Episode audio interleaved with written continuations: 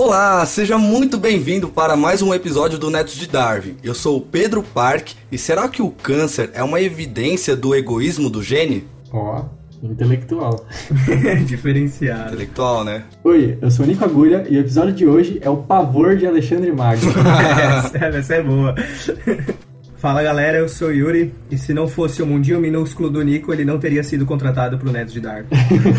Verdade. Eu sou a Natália Araújo, eu também sou do mundinho minúsculo do Nico. Boa, Nicolas não tá sozinho dessa vez. Recrutando. Hoje o Nicolas vai dormir sorrindo, não, não vai conseguir não.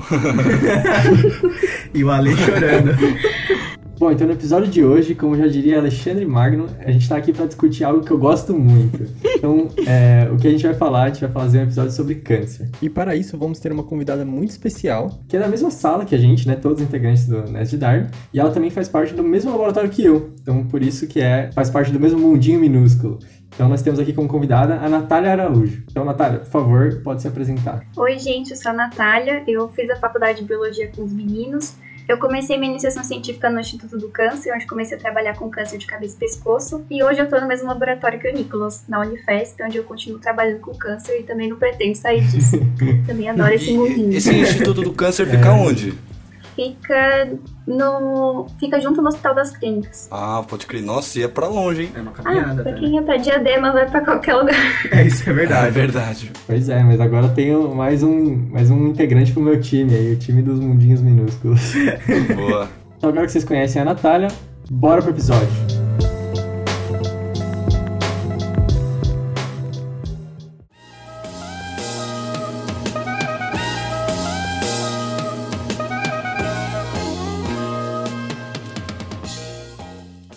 Mas antes de partirmos para este programa, estamos aqui de novo neste bloco onde damos alguns recados, comentamos alguns comentários e fazemos algumas correções sobre o nosso programa sobre a ciência na ditadura, né, seu Nico Agulha? É isso aí. E sempre lembrando que caso você queira entrar em contato com a gente, é, seja para dar uma ideia ou para conversar com a gente mesmo ou fazer alguma correção de algum episódio, você sempre pode estar mandando mensagem ou nas nossas redes sociais, seja no Instagram, Twitter ou Facebook ou no nosso e-mail no nestdarwin.gmail.com. Exatamente. E agora a gente já vai partir para uns recadinhos, que é basicamente um recado, que é que a gente abriu uma campanha de financiamento para o nosso podcast, né, Nico Agulha? É isso mesmo. Então o que, que a gente fez? A gente criou um apoia-se. E assim como o Park colocou na descrição, o Darwin ele era podre de rico, só que os seus netos não. Então, no caso, a gente é, a gente é pobre. Então a gente criou um apoia-se para pedir ajuda mesmo dos nossos ouvintes porque a gente está querendo é, melhorar a qualidade dos nossos episódios, então isso aí. Comprar um microfone legal para todos os integrantes, para a gente conseguir padronizar o áudio. A gente, enfim, é, tem alguns projetos futuros que a gente também quer investir dinheiro, então por isso que a gente está pedindo, é, fazendo um apoio-se para facilitar esse nosso processo. Exatamente, mano. Todo o investimento que a gente fez agora na qualidade do programa, inclusive a gente fez um investimento grande nos últimos meses aí é, em equipamento de áudio. É, e essas coisas até então estão saindo do nosso bolso, mas como a gente pre é, pretende escalonar um pouco as coisas, para a qualidade ficar boa mesmo, né? Para é, o áudio ficar bom, a edição ficar melhor, é, aí isso seria de grande ajuda a gente ter um financiamento desse mensal, né? Para a gente conseguir é, é, comprar uns equipamentos, pagar uns domínios também para algumas coisas. É, ia ser legal, vai ser legal, né? Exato. E só lembrando que caso você não consiga ajudar financeiramente, é, você compartilhar o nosso episódio, ou você curtir, comentar nas nossas coisas, sempre vai estar ajudando. Então existem outras formas de ajudar a gente também. Exatamente. Então entra lá, é apoia.se barra Netos de Darwin. Então agora falando especificamente do programa de ditadura militar, o D2, um dos participantes aí do episódio, ele fez algumas correções, é, principalmente a respeito do momento em que ele disse estar falando sobre a era do Getúlio Vargas. Então ele falou que ele fez uma, uma, certa confusão quando ele falou sobre o ano de 1945 com os fatos de 1954, né, Bart? Isso aí. É, ele confundiu basicamente os dois governos que o Vargas teve, porque ele teve duas fases de governo, né? Uma que foi uma ditadura constitucional, que foi durante o Estado Novo, que a gente aprende na escola, né? Foi aquele período que ele deu o golpe lá em 34 e aí ele caiu em 45 no fim da guerra. Mas depois ele foi eleito novamente, né? Só que dessa vez de forma democrática, direta para valer. É, em 1950, e aí o governo dele foi até 1954, que foi quando aconteceu o suicídio dele, que a gente também aprende, tem nos nossos livros de história, tem seriado, filme falando sobre isso e tal. Mas qual que é a relevância disso para a correção? É que as, os fatos que o D2 falou, ele falou como se fossem em referência ao segundo governo do Vargas, que foi esse que acabou em 54. Mas na realidade, essas atitudes que o Vargas tinha tomado tinham sido no, durante o Estado Novo. Então foi uma confusão que é normal, porque é, o Vargas ele governou duas vezes realmente. É, foi um dos poucos presidentes que o Brasil teve que isso aconteceu. Então, tá, é só para falar isso, fazer essa correção aqui durante a errata. Ah, é isso mesmo, Bart. E, e, é normal, né? A gente sempre acaba errando, ainda mais quando tá se falando de datas assim. Então, essas coisas acontecem, né? E o importante é a gente estar tá aqui para corrigir. Então, sempre que. Aqui no caso foi o próprio D2 que fez a correção, mas sempre que precisar, pode estar tá entrando em contato com nós. E outro comentário a respeito do episódio foi do Leonardo, amigo do Lucas Bart, em que ele falou sobre um, a supressão de algumas pesquisas que eram realizadas durante a ditadura militar, justamente por serem consideradas subversivas e de pouco interesse da nação. E isso, claro, que foi considerado pelos militares, né?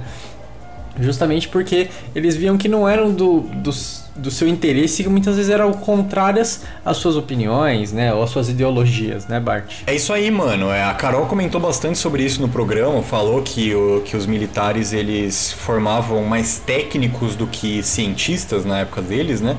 Porque eles queriam justamente fazer aquele plano de desenvolvimento deles lá. E para isso eles precisavam que as pessoas aprendessem coisas que para eles eram mais necessárias. E aí eu sei que o Leonardo ele estuda história medieval, então eu tô ligado que para ele é, que ele deve ter bons exemplos de como que isso acontecia, né, durante a ditadura, que tipo os militares eles consideravam a história medieval uma coisa absolutamente inútil de ser estudada, né? Ela não tinha utilidade prática para o Brasil.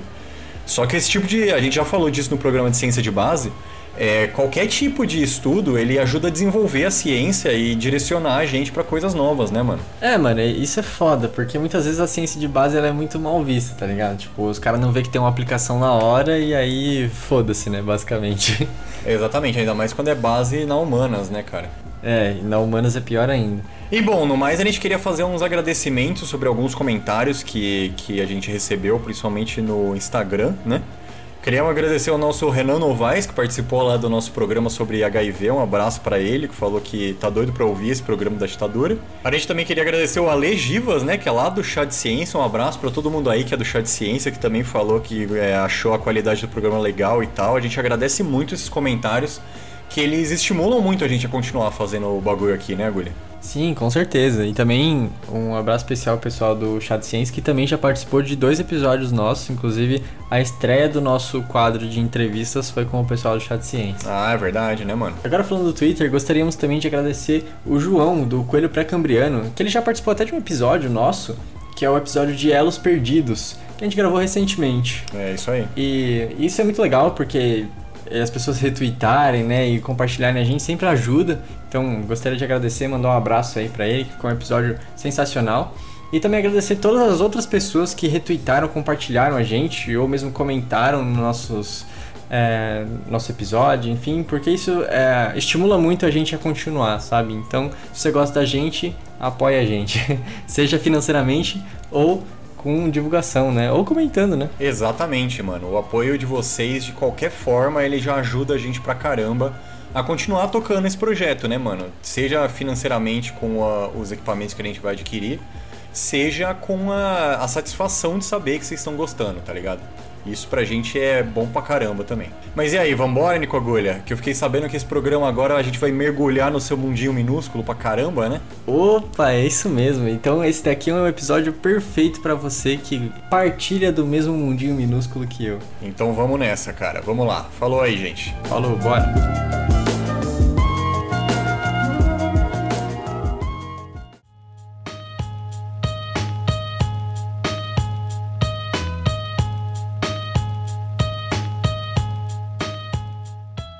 Câncer é um termo que abrange mais de 100 tipos de doenças diferentes. E na última estimativa global realizada em 2018, foi previsto 17 milhões de novos casos de câncer e 9,6 milhões de óbitos. E no Brasil, de acordo com o INCA, em 2020, foi projetado mais de 625 mil novos casos de câncer e 231 mil óbitos. Mas agora, a pergunta que fica é: o que, que é o câncer? Bom, o câncer, ele é uma doença genética, né? Mas em vez de falar o jargão científico para explicar o que, que é o câncer, eu vou contar uma historinha, né? Vamos imaginar que a gente tem um exemplar do Harry Potter e eu tenho a missão de espalhar esse livro pelo mundo. Então, eu vou ter aqui uma. Eu não tenho Xerox, eu não tenho uma impressora, então não vou conseguir tirar Xerox do livro. E eu vou ter que digitar aqui pelo meu teclado do computador, lendo o livro do Harry Potter e digitando. Só que eu não faço só uma cópia do livro do Harry Potter. Eu vou fazer bilhões de cópias do Harry Potter porque eu tô fazendo pro mundo todo. E você concorda, né, quem tá ouvindo e os integrantes dessa mesa, que com certeza, em vez de escrever Leviosa com S, eu vou escrever Leviosa com Z, tá ligado?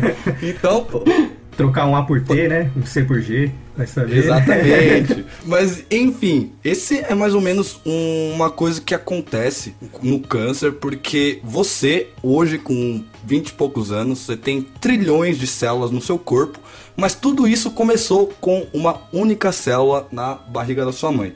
E dessa, aí a partir dessa única célula, a partir desse único exemplar do Harry Potter, é, originou o seu organismo. Então, essa única célula sofreu diversas divisões celulares. Foram uma célula se dividiu para se tornar duas e essas e cada uma dessas duas originou mais duas. Isso numa escala em exponencial, né? E durante essa fase de duplicação, né, de duplicar de, o, a sua célula, existem alguns erros que podem acontecer nesse processo. E a sua célula ela é composta um material muito importante, né, da a sua célula, né, tem o citoplasma, a membrana, tudo isso é, é copiado, né, é duplicado.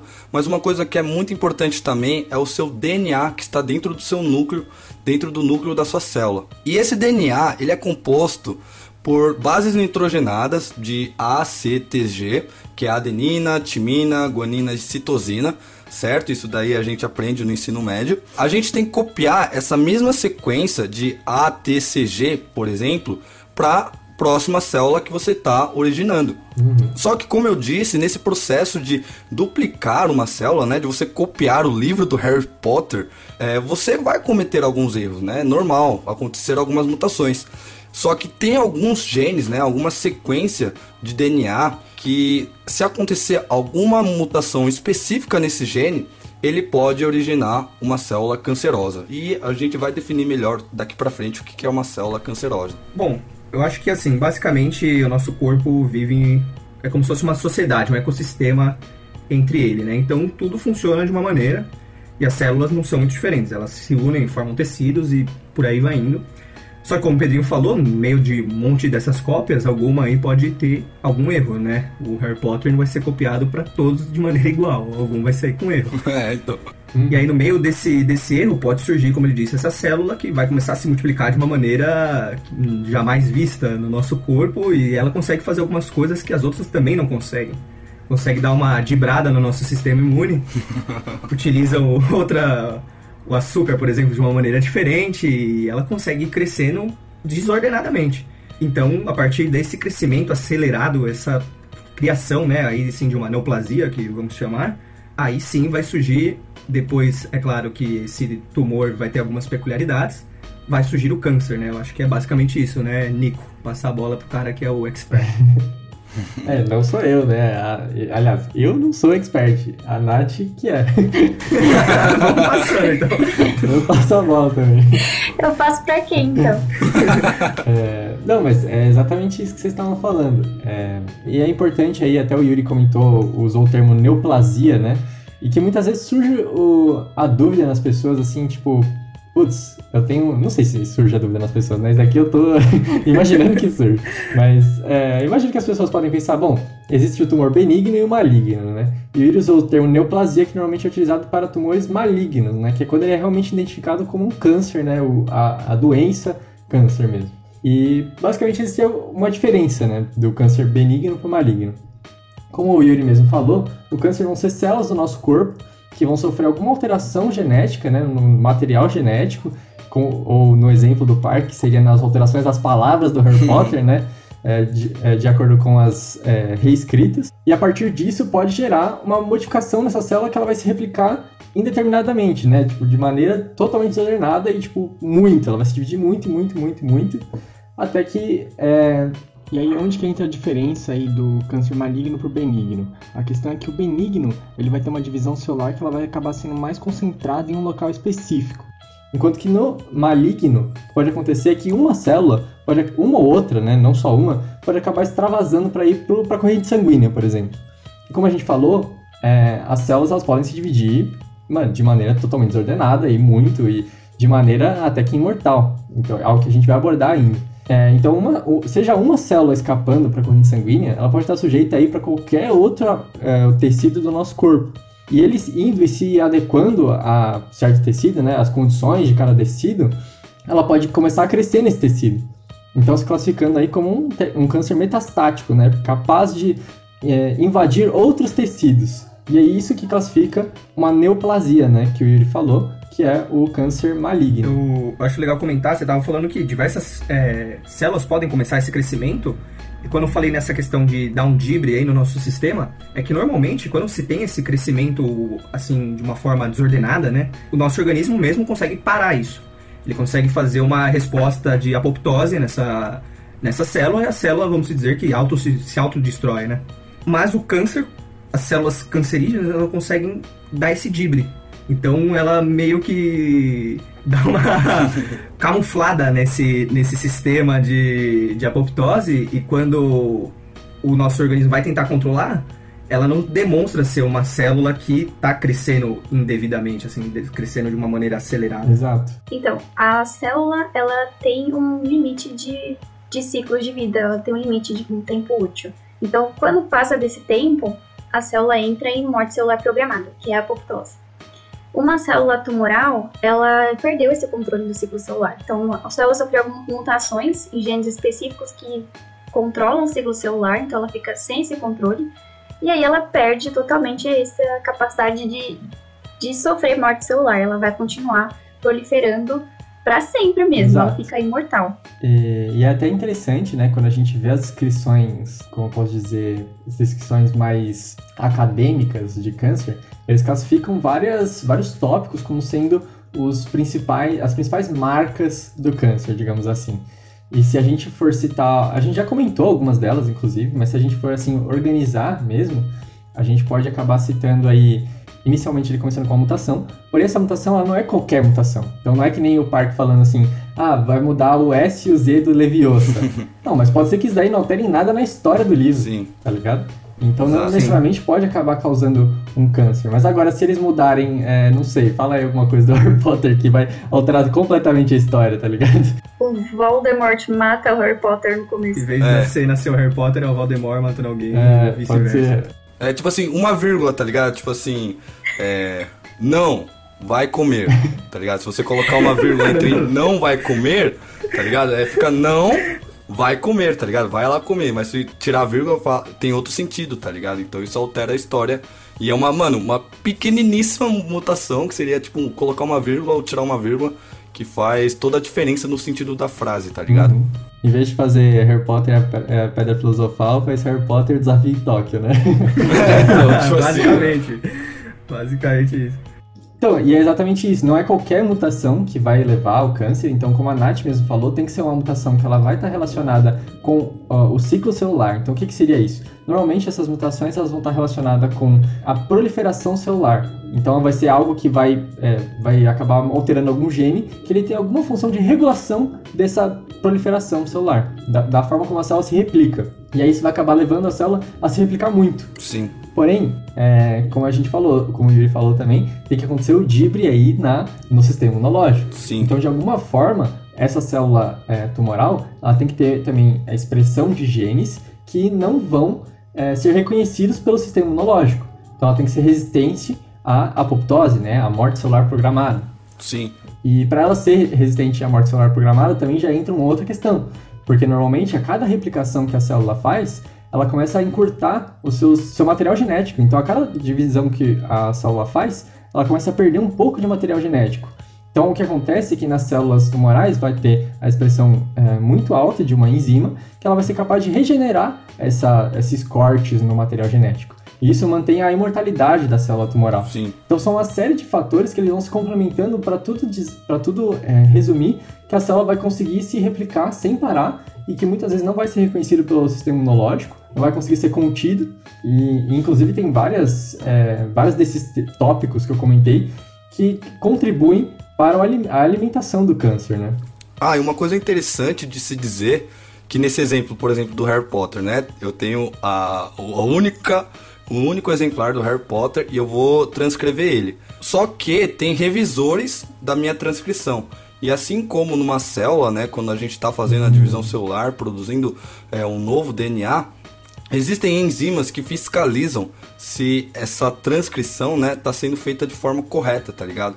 Então, um, uma célula cancerosa, né, o câncer, é, mano, é o Ronaldinho do, do Dibre das células, porque ela consegue burlar essas enzimas de correção, ela consegue dibrar também o sistema imunológico, então consegue driblar a, a apoptose, né? Então, mano, é, é, é, é, o Dibre, mano, é o Ronaldinho das células. É, a questão é disso daí que você falou é que as mutações elas também podem acontecer nas enzimas que fiscalizam a replicação mesmo, tá ligado? E, e aí verdade, não acontecer verdade, essa verdade. fiscalização, né? Que seria, por exemplo, a manutenção do DNA após a replicação, tá ligado? E isso pode acontecer não, não acontecendo, justamente porque teve mutação nessas enzimas.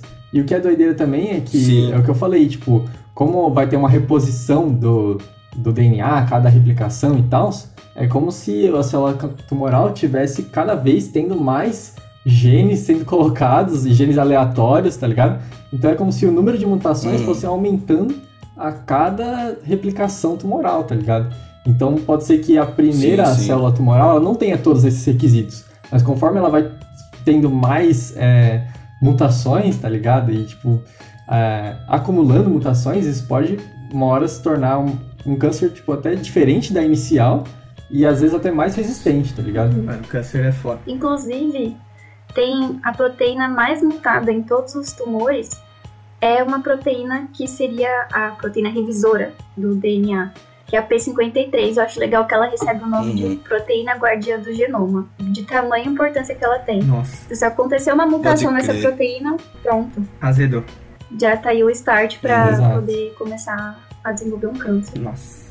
Eu lembro da P53 porque foi o tema de seminário meu de biologia celular, acredita? de biocel? Olha, mano, fita. É, Nossa. papo reto. Eu lembro que eu tava no, é? no grupo do Nico e a professora brigou pra caramba com a gente, lembra, Nico? É, foi culpa do Bart. culpa do Bart, mano. Nossa. É, o Bart não tá aqui, mas aí, Bart, culpa foi sua. Levou um pau aquele dia, você é louco. Câncer é a doença que mais cresce no mundo e uma das que também mais mata. O câncer é uma doença que ataca mais nos extremos Mas da vida. essa questão do câncer, para ver, tipo, o quão foda vira Igor, aquilo que o Nico falou bem anteriormente, de como ele se alimenta, as células do, do câncer conseguem até mudar o metabolismo de açúcar, porque as nossas células normalmente utilizam a glicose para gerar ATP, ou seja, energia para a gente conseguir fazer todas as atividades, para as células conseguirem trabalhar. E as células do câncer, elas modificam isso, elas modificam a via, em vez de ela ir para fosforilação oxidativa, né, que vai gerar o ATP, elas vão para a via que vai gerar o lactato, né? Se alguém lembrar o nome até da via, via dos lactatos, talvez. É, é fermentação? Fermentação, é verdade. E ela acaba, mesmo com oxigênio, modificando essa via. Você fica, mas por que, cara?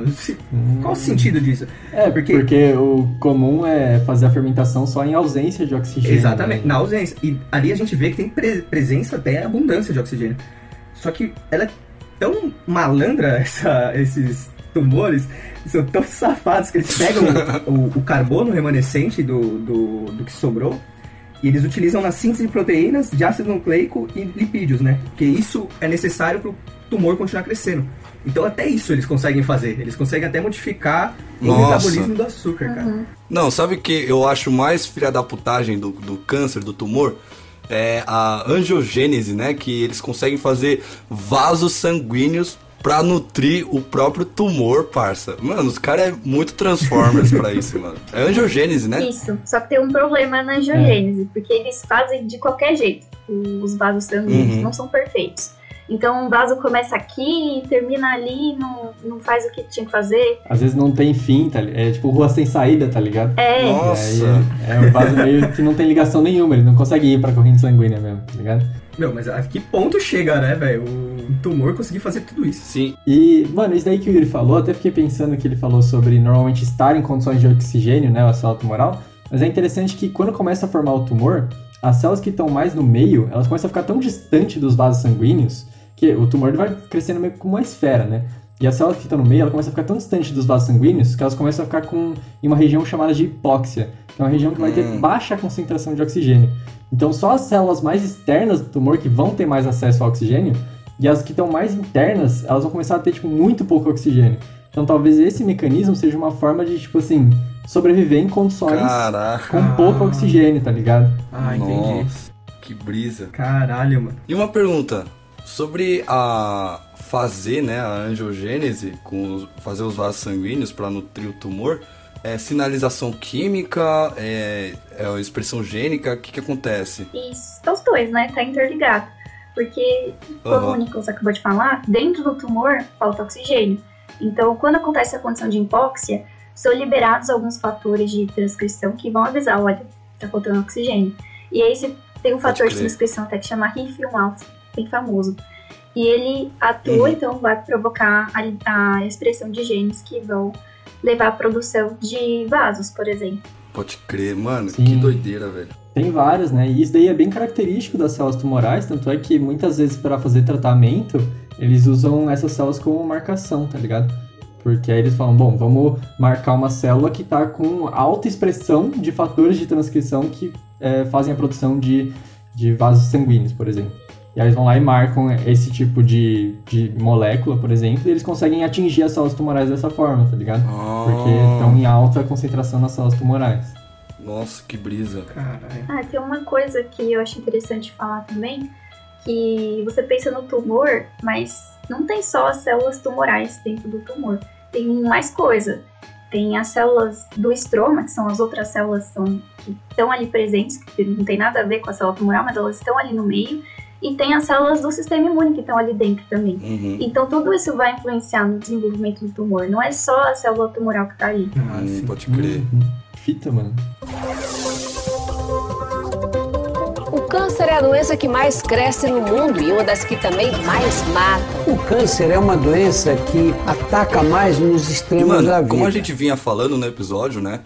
O câncer é uma doença genética que vem da, de mutação específicas que acontecem no DNA, né? E normalmente essas mutações eh, podem acontecer quando a célula está se dividindo.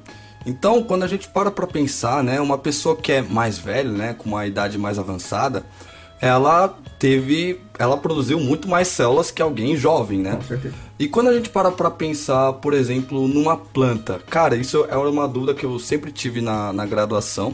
E porque, meu, a gente vê plantas milenares, tá ligado? Plantas que conseguem viver 5 mil anos, 3 mil anos. Só como exemplo aqui, a Pinus longe, longevia, não sei como se pronuncia, é uma árvore datada de 5 mil anos, tá ligado? E tem uma outra que é a vareta chilena, que tem a idade de 3 mil anos e cresce 1 milímetro por ano, tá ligado? É um metabolismo bem lento. Isso também influencia é, no tempo de vida, né? Mas o interessante é que quando a gente pensa na questão de números de células, né? A quantidade de células que uma pessoa tem, quanto mais a pessoa teve ou, ou tem, mais chance dela ter câncer, tá ligado? Porque você vai sofrer mais divisões celulares, vai ter mais células. Tá sujeito a mais exposição, Sim. né? A, enfim, fatores que podem causar o câncer. Sim. E uma coisa muito legal que o Atila fala no vídeo dele é que plantas também têm câncer, plantas também têm tumor. Mas uma diferença que faz com que nós, seres humanos, por exemplo, tenha uma mortalidade mais alta de câncer do que uma planta é porque os nossos sistemas, eles se conversam pelo vaso sanguíneo, tá ligado? E não só pelo vaso sanguíneo, mas é, muito é passado de um nutriente para o outro, muitas moléculas são passadas, muitas células transitam né, no, no nosso sangue. Isso pode fazer com que uma- um tumor, por exemplo, que estava na garganta, no pulmão, possa nadar, nadar não, né? Mas ir pelo sistema sanguíneo e parar no fígado, por exemplo, tá ligado? Isso. E isso era uma, uma coisa bem interessante que ele falou no, no Nerdologia, que a gente tem, tem essa característica que acaba prejudicando a gente, né? Fazendo com que uma célula, um câncer local, é, se espalhe pelo nosso corpo. É, essa acho que é a questão aí da metástase, né? A diferença é que o nosso sistema circulatório é diferente do sistema circulatório da planta. Então, como o Nico já disse antes, o tumor ele consegue atravessar, né, o tecido que ele se encontra e chegar até a corrente sanguínea. Né? E através da corrente sanguínea ele consegue se, como você estava falando, nadar e não nadar, né, mas ser levado, sendo levado por essa corrente e chegar em outras regiões do nosso corpo.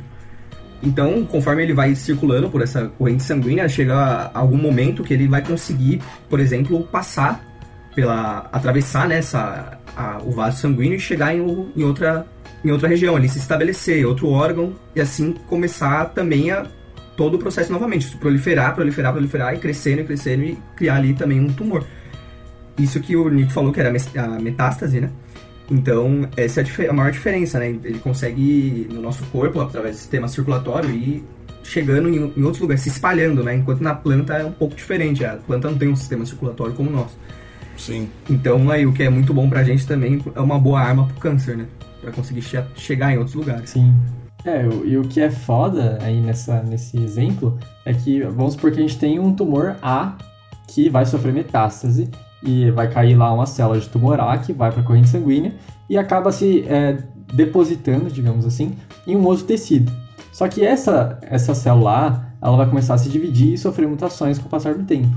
E talvez depois de um tempo, essa célula A não seja mais uma célula A, ela forme um, um aglomerado de células B, que são é, derivadas do mesmo tumor, mas que acumularam mutações suficientes para ser um tipo de tumor um pouco diferente, uma metástase um pouco diferente e que essas células B podem duas células escapar para a corrente sanguínea e ir para outros tecidos diferentes. E assim derivar um, uma metástase do tipo C e do tipo D, tá ligado? Então é como se você pegasse o exemplo do Harry Potter aí do parque, e vamos supor que no primeira é, replicação aí, vamos supor que um livro saiu errado. Um livro saiu aí escrito Leviosa com V, aliás, com Z, né? Acho que Leviosa é, com Z é incorreto. E aí, a partir disso, eles fizeram milhares de cópias desse Leviosa com, com Z. Só que vamos supor que dentro dessas cópias que já estão erradas, sai uma, um outro erro, acumulando não só o primeiro erro, como o segundo erro também. Então, falando que agora é Henrique Potter o nome do livro. então, vamos supor que vai acumulando. Então, essas mutações podem ir acumulando conforme vai tendo cada replicação, tá ligado? E, e isso pode ir indo para sofrendo uma metástase cada hora em um tecido, que vão ser tumores diferentes, que vão responder diferente a cada quimioterápico, por exemplo. Então, mano, é uma doença muito complicada. E uma outra curiosidade que, por exemplo, né, eu dei um, dei um exemplo que um tumor no pulmão, né, uma célula desse tumor foi parar no fígado e o mais, mano, mais doideira disso daí é que essa pequena célula que foi parar no fígado, ela pode soltar moléculas químicas, né? Para atrair outras células cancerosas para aquela região, tá ligado? Então, mano, é um mecanismo assim pro tumor se espalhar por aí, tá ligado? E, mano, Caralho, é doideira, mano, é doideira. Foda. Um outro ponto da, da metástase é que mesmo após anos a pessoa ter finalizado o tratamento do câncer, é, ela tem que continuar fazendo um acompanhamento médico, porque pode ser que o, o tumor de mama da pessoa esteja curado, mas mesmo assim ela tem que continuar o acompanhamento médico, porque pode ser que uma célula tumoral ficou presa na, na, na corrente sanguínea e pode ser que depois de alguns anos ela consiga colonizar outro lugar e desenvolver outro câncer em outro lugar. Então, por conta do risco de acontecer metástase, a pessoa que mesmo já finalizou um tratamento tem que continuar o, trata... tem que continuar o acompanhamento médico, depois de muito tempo. Uhum. O câncer é a doença que mais cresce no mundo e uma das que também mais mata. O câncer é uma doença que ataca mais nos extremos Bom, então da agora vida. que a gente entendeu o que, que é o câncer, a gente ainda não falou de como ele pode surgir, né? A gente pode ter comentado uma hora ou outra, mas a gente não abordou exatamente de que forma o câncer pode surgir, né? Então, como que aquela mutação pode acontecer? É... Então, quem pode falar aí quais são os fatores que pode estar agindo pro surgimento de uma célula tumoral? Bom, acho que hoje a gente tem até o costume de ver muita gente falando, ah, tudo que a gente faz dá câncer, sabe? Ah, você come não sei o que dá câncer. Você faz... Basicamente, eu acho, né, que é exatamente isso. Por exemplo, o sol, o próprio sol, né, em excesso, a questão do, dos raios ultravioletas por isso que é toda aquela importância da, dos nossos pais que a gente passe protetor solar. Hoje em dia não pode nem comer uma pilha a mais que já falam que dá câncer. é, as ideias. Ai, cara. Então, mas o próprio protetor solar é exatamente para isso, proteger dos raios ultravioletas, né? Que é um tipo de radiação, né? Então ele é uma radiação que ele consegue modificar se é, tem, é claro, um tempo de um tempo de exposição que é, é o correto a se tomar, né? Porque também se não tomar sol é prejudicial, mas é, também existe um tempo excessivo que pode sim te prejudicar. Esse, essa radiação que ultravioleta pode danificar algum gene, é, modificar, né? É, material genético em si, né? Material genético, exatamente. Além disso, é, Hum, pensando assim, assim como o sol afeta, o próprio ar, né, a poluição também está diretamente ligada. Tem muita gente que além de respirar toda essa poluição fuma, toda essa fumaça, né, Pedrinho, é, acaba atrapalhando muito. Passei a bola pra você, cara. Ah, pode crer. E, mano, a mutação no DNA, ela é aleatória, tá ligado? Então, a gente tem lá, como eu tava falando, a CTG. E se em vez desse T eu coloco outro A, tá ligado? É, existem fatores que podem induzir a essa troca, tá ligado? Então, maus comportamentos como muito tempo exposto no sol, o, o tabaco, também, sei lá, o que, que mais causa câncer, que é muito comum. Ah, raio-x, tá ligado? Raio-x, é. né? Que ela. É Sim. É, não, não você que vai tomar um raio-x uma vez a cada, sei lá, cinco anos vai te dar câncer o bagulho, não. É. Mas o maquinista que tá lá trabalhando todo dia, tá ligado? Ele se expõe... Tanto é que ele pode ser aposentado por insalubridade, né? Sim. Porque é um trabalho realmente que risco, tem né? uma exposição alta, é um risco, então dependendo do tempo que ele trabalha mais ali, ele corre um risco maior de ter câncer. Sim, sim. O raio-x, o próprio acidente lá de Chernobyl, que soltou muito iodo radioativo na atmosfera, e a gente tem uma glândula aqui na tireoide que acumula iodo, tá ligado? E quando teve esse acidente de Chernobyl e soltou muito iodo radioativo aí na atmosfera, as pessoas próximas a Chernobyl estavam tendo um, um, alto grau de, de incidência né, de câncer de tireoide, câncer de garganta, porque o iodo que elas estavam consumindo, é, armazenando, vinham desse iodo radioativo, e esse iodo radioativo, né, ele destrói, né, ele danifica o DNA e podendo fazer com que é, certas mutações possam acontecer, deixando mais suscetível a ter um, um câncer, tá ligado? Uhum. Tem uma dúvida só, é, a glândula não é a tireoide mesmo? Isso. é, é, a tireoide é, é, a glândula. Só isso que você, você chapou, mas tudo bem. É, e eu falei, tem uma glândula na tireoide, né? Pode crer. É. Ah, eu tenho uma curiosidade do que você tá falando da radiação, do raio-x é que as uhum. mulheres, para fazer o exame de mamografia, só podem fazer é depois de uma certa idade. Então, você faz uma vez por ano, depois dos 40 anos, porque a dose de radiação da mamografia ela é um pouco alta. Então, se você, tipo, eu com 20 anos começar a fazer mamografia, pode ser que com 40 anos eu tenha um câncer gerado oh, pelo exame diagnóstico do câncer. Então, tem esse cuidado Nossa, também. É, e pensando nisso, a gente tem que, tem que tomar muito cuidado, né? Principalmente nas crianças, né? Ou quando uma mulher tá grávida. Porque, como eu disse, você hoje tem trilhões de células, mas o seu começo foi com uma única célula, tá ligado? E se já nessa única célula acontece algum erro, né, na duplicação, na, na cópia, né, desse DNA, essa, esse erro ele vai se acumular, tá ligado? E passar para todas as células que você tem no seu corpo. Por isso que é muito importante ter essa atenção principalmente nas mulheres que estão grávidas, nessas crianças, tá ligado? Porque essas, essas mutações tendem a se acumular, tá ligado? E, mano, eu tô ligado que até o álcool, né, pode causar, e infelizmente pode causar câncer.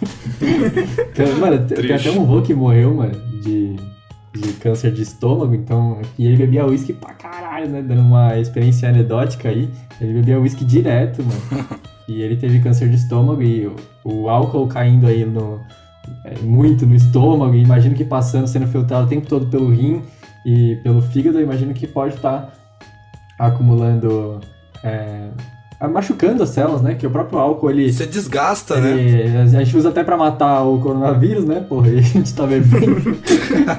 então ele pode causar alterações genéticas e tudo que pode causar, assim, qualquer dano à célula pode levar a célula a uma alteração cromossômica, ou às vezes você machucar a célula e induzir ela a ter mais replicação, pode levar ela a ter uma mutação durante essas replicações, né? Exato. E também como eu vi na apresentação da Nath do TCC, que pode ca- causar também câncer de cabeça e pescoço. Né? Isso é louco. Caraca. Mano, e falando de tantos fatores assim, é, eu, eu lembro de um, de um colega que meu irmão teve. Não sei se ele um dia vai escutar a gente, mas se ele escutar, talvez ele saiba que eu tô falando dele. Mas meu irmão morou muito tempo fora e ele morou em uma república. E tinha um menino assim que ele era meio. Como posso dizer? Ele tinha me- muito medo dessa questão toda de radiação. Então, mas não assim, fazer um raio-x, fazer uma ressonância. Não, ele tinha medo tipo, de celular, é, de Caralho. fio de. Putz, que a janela Wi-Fi. dele não podia ser perto do. virado pra, pra fora, sabe? Não podia ser pra rua, porque tinha fio ali, aquilo emitia radiação. Então, tipo, ele Nossa. usava aquele óculos amarelado, tá ligado? Ele tinha um medidor de radiação, ele passava nos quartos pra ver. Mentira, Ele não, parou você brincou. celular, tá ligado? Mano, mas aí eu acho que já é um pouco, a- um pouco não, é muito a mais. Nossa. Que ele falava que a bateria do celular, tipo, não, tá emitindo muita radiação e eu posso pegar câncer, sabe? Eu- Aí eu lembro que tava eu e, meu, eu, eu e meu primo lá, teve um Réveillon que a gente passou com o meu irmão, aí ele apareceu lá, não, posso medir aqui. Eu falei, por quê, tá ligado? Mas Mano. pode medir, mano. Ele mediu. Não, aqui, aqui tá de boa. Eu Ainda bem, sei lá, porque não estaria, tá ligado? Mano, abrir aqui o meu armário, tem um Césio, tá ligado? Uma bolinha ali. é assim também, né? Mas eu não sei como ele, como ele tá Maluco, hoje, eu acho que ele nem vai escutar a gente, porque ele não usa fone de ouvido, talvez porque tá emitindo radiação, tá ligado? Então tranquilo, ele não vai saber que é dele, mas assim, eu achei, eu acho isso Nossa, bizarro, a que velho. ponto que, que chega ao medo até. Eu Nem sei se isso é medo, isso já é neura mesmo. É. É. Exato. Paranoia. Paranoia, exatamente. nossa, sim. É de engenharia, né? Tinha que ser. Tinha que ser de engenharia doidão assim. é, exatamente, tem que ser, mano. É brincadeira com o pessoal de engenharia aí, mas a maioria é meio doido mesmo. O câncer é a doença que mais cresce no mundo e uma das que também mais mata. O câncer é uma doença que ataca mais nos Então, extremos da além de vida. fatores externos como o álcool, o tabaco, também temos fatores biológicos que podem causar o câncer. Então, como por exemplo, tem o vírus Epstein-Barr e tem o vírus HPV. O vírus HPV ele é muito conhecido por causar câncer cervical e outros Uhum. cânceres genitais, mas também pode causar câncer de cabeça e pescoço. Então, esses vírus são interessantes porque eles atacam algumas proteínas do, das células que são aquelas proteínas responsáveis por controlar o ciclo celular. Então, o Uhum. HPV especificamente, ele vai controlar aquela proteína que eu falei, que é a guardiã do genoma, Uhum. e assim a célula não vai morrer mais, e ele ataca uma outra proteína que é responsável por controlar o ciclo celular. Então, pronto, ele é capaz de imortalizar as células. Nossa, É, pode É crer. interessante pensar nisso porque é, é ótimo pro vírus, né? Ele conseguir isso. Se a gente pensar que o vírus ele é um parasita obrigatório intracelular e que ele precisa da maquinário celular de outra célula para sobreviver, se ele conseguir imortalizar a célula que ele tá, é ótimo para ele, né? É ótimo para replicação dele. Sim. Sim. E o que eu acho muito interessante também é que o HPV, a gente tem uma vacina, né? Pro vírus HPV distribuído Sim, gratuitamente no SUS, exatamente. né? Meninas de 9 a 14 anos e meninos de 11 a 14 pode tomar no SUS, que você não vai só prevenir o HPV em si, mas também tudo isso que a Nath falou, toda essa chance aí de ter o câncer, né? Sim. Ah, acho que para ninguém ficar assustado, né? Achando que tem HPV vai ter câncer, porque praticamente todas as mulheres vai ter contato com HPV uma vez na vida. Não são todos os tipos de HPV que são capazes de gerar o câncer, e não é porque você tem um HPV que você vai Uhum. ter câncer. Pode crer. Então depende de muitos fatores, além de só ter o HPV. Uhum. Sim. Uhum. Mas, tipo, eu acho bizarro isso, né? Você é, consegue basicamente prevenir um câncer, né? Nesse caso, mais ou menos, né? Sim. Não exatamente você tá prevenindo, mas você tá diminuindo a chance de você ter, né? Diminuindo o risco. E é gratuito, mano. Pô, toma vacina. É, velho, porra, de graça, ligado? então, mano, caralho, de graça, né? Vai só vai te ajudar, mano. Toma aí, toma do Covid, toma do HPV. Vamos tomar. O HPV, ele é comum por causar câncer cervical. Então tem uma história de de uma moça, a Henrietta Lex, que essa moça ela tinha um câncer Uhum. muito agressivo. E aí, é, um médico né, que estava tentando cultivar as células humanas in vitro, ele fez uma biópsia do tumor dessa moça e guardou com ele, sem avisar ninguém. Então, ele, ele pegou essas células e ele conseguiu cultivar essas Uhum. células in vitro, sem estar fora do corpo da pessoa. Então, ele pega essas células com alguns fatores de crescimento, algum, algum um meio de que vai fazer as células sobreviverem, que tem tudo aquilo que as células precisam. Condições de oxigênio, de Uhum. pH, as condições ideais para fazer aquelas células sobreviverem. Então ele conseguiu fazer isso. Foi a primeira vez que ele conseguiu cultivar células humanas fora do corpo de alguém. E aí que essa moça então é, continuou. A gente fala que essa moça é imortal, porque as células com o DNA dela Sim. ainda existem até hoje. Então todo mundo faz pesquisa com essas células. Eu, inclusive, já cultivei essas células em laboratório também. Mentira, que foda. Sim, que muito legal. louco, mano. Nossa. E, mano, uma coisa muito interessante é, sobre isso é que o Nicolas tinha falado, né, no começo do episódio, que quando a gente vai sofrendo divisão celular, partes do, do nosso DNA, ele é danificado. E existe uma parte do nosso cromossomo, que é a extremidade dele, que a gente chama de telômeros. E, e a cada divisão celular que o corpo vai fazendo, né, que a célula vai fazendo, essa parte do telômero vai sendo encurtada. E o telômero, ela é tipo uma sequência de bases nitrogenadas que estão lá não para codificar alguma proteína, né? Ter uma mensagem para codificar uma proteína, mas estão lá mais para proteger é, o, de- o cromossomo, porque de acordo que as divisões celulares vão ocorrendo, o cromossomo ele vai encurtando, né? Então tem que ter uma parte que pode ser encurtada e, não, e a célula não sofrer esse dano. E o telômero é o escolhido para sofrer esse encurtamento e não danificar a célula. Só que chega um ponto que esse telômero já tá tão cortado, né? Já foi tanto é, danificado que partes do DNA que são importantes para o funcionamento da célula começam a ser cortados. E isso é uma. Isso tá- tem tudo a ver com o tempo de vida da célula, tá ligado? Isso tem tudo a ver com o nosso envelhecimento. E uma coisa interessante que as- essas células aí da Henri- Henrietta, é, elas tinham um mecanismo de reparar as pontas do telômero, tá ligado? E essas são as células rilas, né? Por favor, me corrijam se eu estiver errado. E elas tinham uma super expressão da telomerase, que é uma enzima que consegue adicionar bases nitro- nitrogenadas nesse, nesse telômero, fazendo com que ele não se encurte ao longo do tempo com as divisões celulares, assim o material genético dele, que é essencial para o funcionamento da célula, não seja danificado, tá ligado? Sim, né? Mas sabe quem faz isso? A superexpressão das, das telomerases? Não. O, o- O HPV. Ah, pode Ah. crer. Aí, ó. Pode crer. Brabo.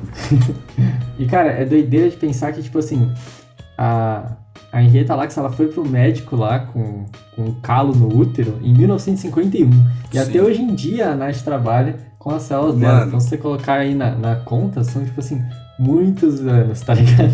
Não vou fazer a conta de cabeça agora, mas, mano, Uhum. muito tempo. Sim, não, tipo, a Henrietta deve ter ido lá com, sei lá, vamos chutar, não sei quantos anos, 30, 40? Alguém tem essa informação? Não sei. Eu não tenho Não, ideia. não Não sei. Tá, mas É. vamos imaginar, ela foi lá com 40 anos, tá ligado? E foi lá em, 2005, em 1951. Hoje é 2020, são mais de, mano, 110 anos fazendo a conta, tá ligado? Das células Ah, dela. sim. Mano, é muito. Ah, tá. É. Os 40 anos de vida dela, Os mais 40 70 de agora. que, que é. ela já tinha. né? Isso, isso. Pode Sim, crer. sim.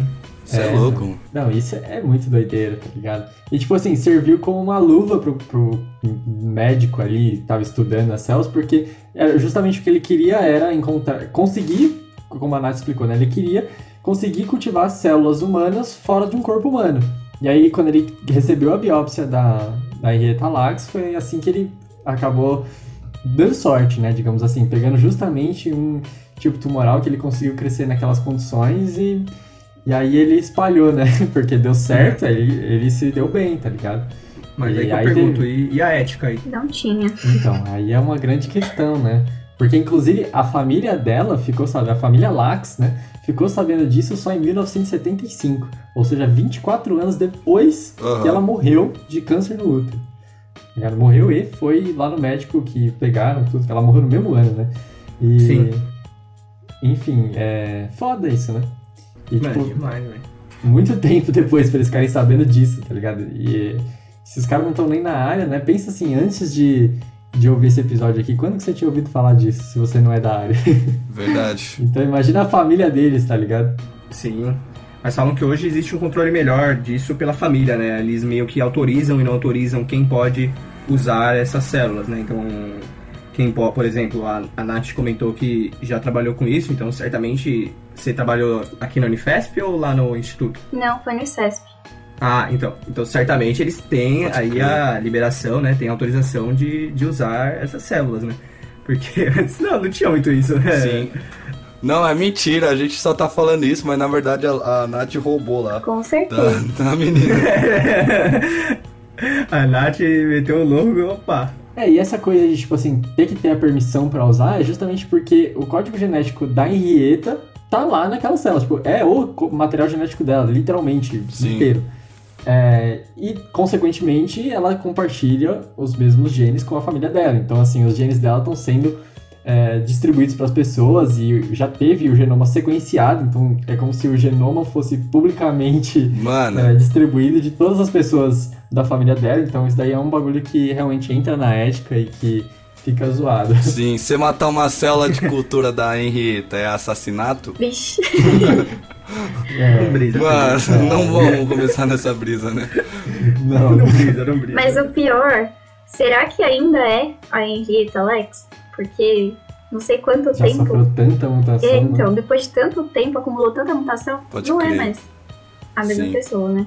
O mesmo genoma. Aí é como se começou lá pelo livro do Harry Potter e depois de 70 anos já vai ver o livro do Velozes e Furiosos. Né? É, exato. Henrique Potter. Henrique Johnson pilotando o Skyline. É, então. Mas eu acho que por toda a história, por tudo que, que aconteceu, é válido aí respeitar. Não, né? com certeza. Porque se não fosse ela, muitos avanços que a gente tem não, não teríamos. Sim. Então acho que é legal toda essa ética, mesmo que não é mais ela, tudo que já mudou, mas eu acho legal Uhum. manter o respeito.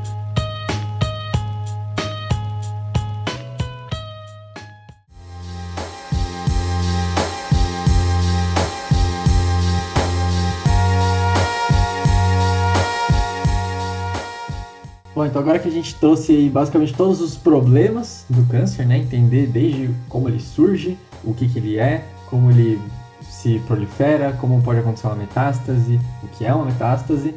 A gente basicamente falou de problemas, né? Só que todo problema tem que ter uma solução, ou pelo menos uma tentativa de solução. Exato. Então a gente vai falar de qual vão ser as formas de tratar esse problema. Então quais são os tratamentos disponíveis é, e que estão em muito estudo ainda contra o câncer. Não, e é interessante que a gente tá falando sobre tratamento de câncer tá? e acha que o câncer é uma doença muito atual, né?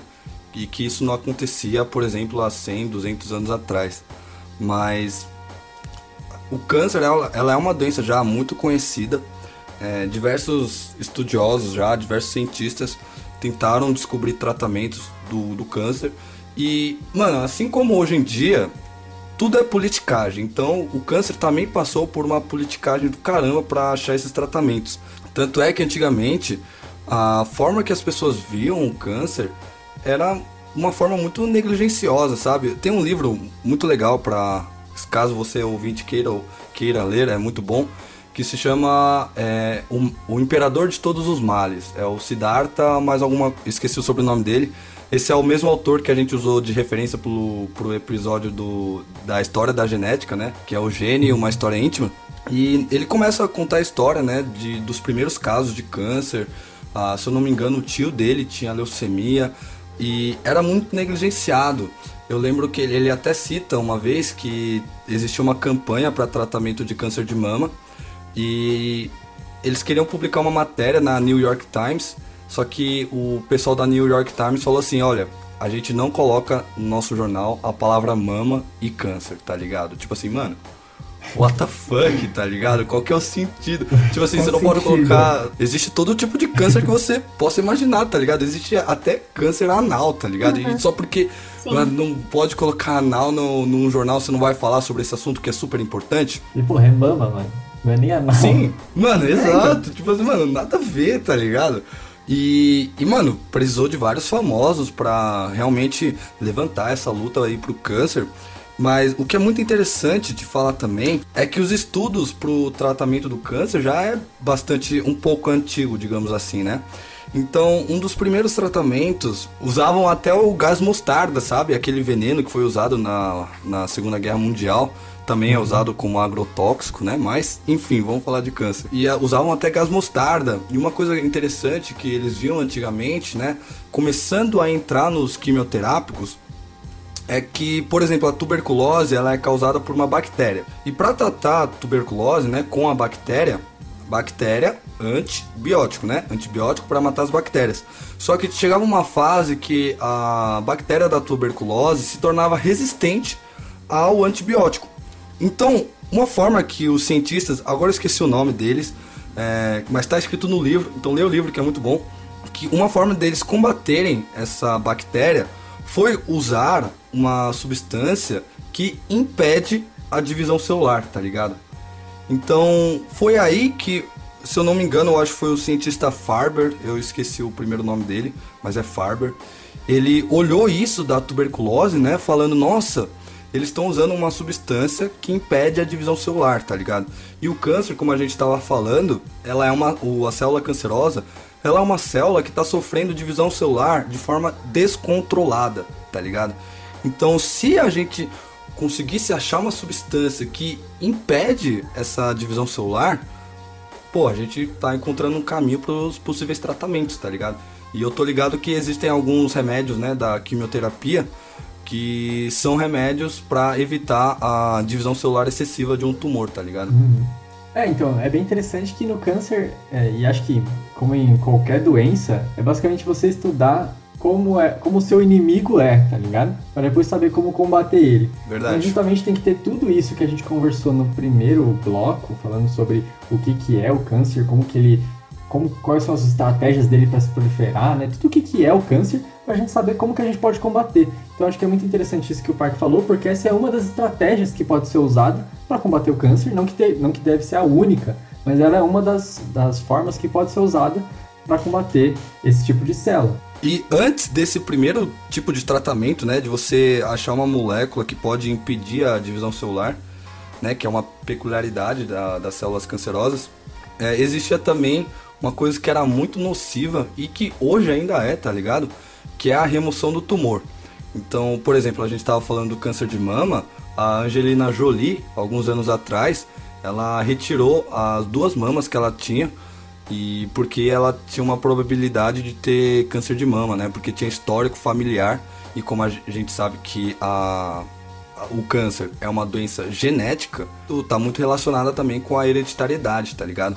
E tem relatos de, de antigamente de pessoas que, meu, retirava 50%, 60%, 70% é, da sua parte peitoral, tá ligado? Pra tratar um câncer, tá ligado? Então, essa foi uma das primeiras formas de tratar o câncer, que era a remoção né, desses calos aí, desses tumores. Mas, ainda bem que a gente tem esse indício, né, de usar outras moléculas para impedir a divisão celular, né? Usar remédios, assim, para poder tratar o câncer de uma forma não tão agressiva, né? Porque imagina, você tem um câncer, sei lá, na câncer de pele. Porra, você não consegue tirar sua pele, tá ligado? É foda, mano. É, mano, é. Tipo assim, quando é pra tirar assim um tumor benigno, até que é mais tranquilo, tá ligado? Consegue ser um bagulho mais local e tal. Mas imagina até que pra, antigamente os caras pegavam e tiravam tudo, né? Pra tipo assim, mano, vamos tirar tudo. É, é tipo um filme zumbi, assim. Tomou a mordida do zumbi, mano. Tira a Nossa. perna toda, corta o braço todo, né? Corta o braço. Só a região, porque não sabe Exato, não até onde como. o vírus do zumbi infectou. Os tumores que envolvem a face, por exemplo, tumor de nariz, tumor de boca, funciona bem a remoção cirúrgica, só que a pessoa fica com o rosto deformado. Então, nos casos dos cânceres de cabeça e pescoço, por exemplo, tem uma taxa altíssima de depressão após o tratamento. A pessoa está curada do câncer, mas a É, qualidade de vida dela ficou Nossa. péssima. Porque imagina, você tira um pedaço Uhum. do seu rosto, fica com uma sequela pro resto da vida. É horrível. Isso é louco. Foda. Brisa É, e, tipo assim, falando do câncer de próstata, que é o que eu trabalho mais especificamente, muitas vezes é feita a remoção da próstata. E, Muitas vezes isso dá certo, acaba não tendo volta do câncer, né? Porque realmente acaba removendo o tumor inteiro. Só que é algo que é sofrido, né? Porque vai ter que fazer reposição hormonal muitas vezes, imagino eu, né? Pode acabar tendo é, problemas de disfunção erétil, problemas que podem ser causados justamente por estar tá perdendo uma glândula que é muito importante para o desenvolvimento do, do homem. Sim.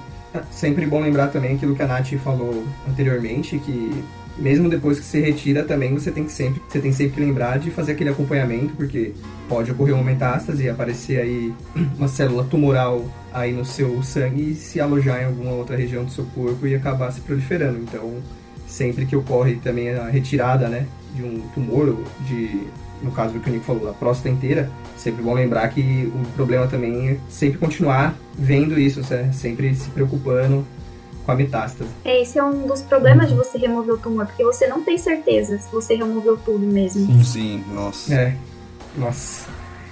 Já é um procedimento, já é um procedimento cirúrgico que deve, tipo, dar diversas complicações, você deve ficar bem abatido, vamos dizer assim. É invasivo é demais, muito, né? né? Toda cirurgia é, né? Mas, mano, e essa ainda, em específico é demais. Depois de tudo que você vai passar e você ter esse problema de, meu, será que deu certo? Será que se realmente saiu uhum. tudo? Nossa. Meu, isso é, é foda, Brisa né? errada demais, muito mano. Muito é errado isso, cara. É, e é por isso que justamente eles até chamam de tríplice aliança, e é que normalmente esses, esses tratamentos, como por exemplo a remoção cirúrgica do tumor e tal, eles não são feitos sozinhos, né? Pode ser que sim, mas é, muitas vezes eles são feitos em acompanhamento com outros tratamentos também, como por exemplo a quimioterapia, que seria justamente é, ter algum remédio, né, usar algum é, remédio que vai ter alguma ação contra os tipos de, de câncer, que normalmente é um remédio que ele é específico para aquele, aquele tumor, sabe? Então ele vai ter suas peculiaridades e que ele tem justamente a, a função de conseguir eliminar o que sobrou de células, sabe? Então pode ser que tenha sobrado algum. A gente não sabe se o câncer já sofreu metástase quando vai tirar ele. Então a gente tem que garantir que não vai ter nenhuma célula lá. Então vai ter que fazer o tratamento com quimioterapia também. Então é algo que acaba sendo com uma, pelo menos nesses casos aí da cirurgia e tal, com uma garantia, né? Mas pode ser que uh, já esteja em um caso metastático, né? Pode ser que a pessoa não tenha só um tumor, pode ser que ela tenha vários Sim. e a gente não saiba é, exatamente onde estão, tá ligado? Quanto generalizou. Pode ser que a pessoa tenha dois tumores e nem saiba que tem o outro, só é, saiba que sim. tem o primeiro. Nossa, isso é foda. E, mano, uma coisa. A gente tá falando desses tratamentos, e uma coisa que complica muito o tratamento é que a gente tem vários mecanismos para identificar células que estão se comportando de um jeito errado, tá ligado? E a célula do câncer consegue dibrar tudo isso daí, tanto as enzimas reguladoras, tá ligado? O sistema imune. E é muito difícil para nós humanos também reconhecer e achar um tratamento que seja específico para essas células do câncer, tá ligado? Exato. Porque essas células do câncer, elas são muito parecidas com as células que a gente tem, por exemplo, que são saudáveis, tá ligado? Então, muitas vezes a quimioterapia, a radioterapia e a remoção do tumor, né? A remoção do tumor eu acho que é mais óbvio, que não é 100% garantido que a gente vai só retirar o tumor, a gente pode danificar tecidos, células saudáveis.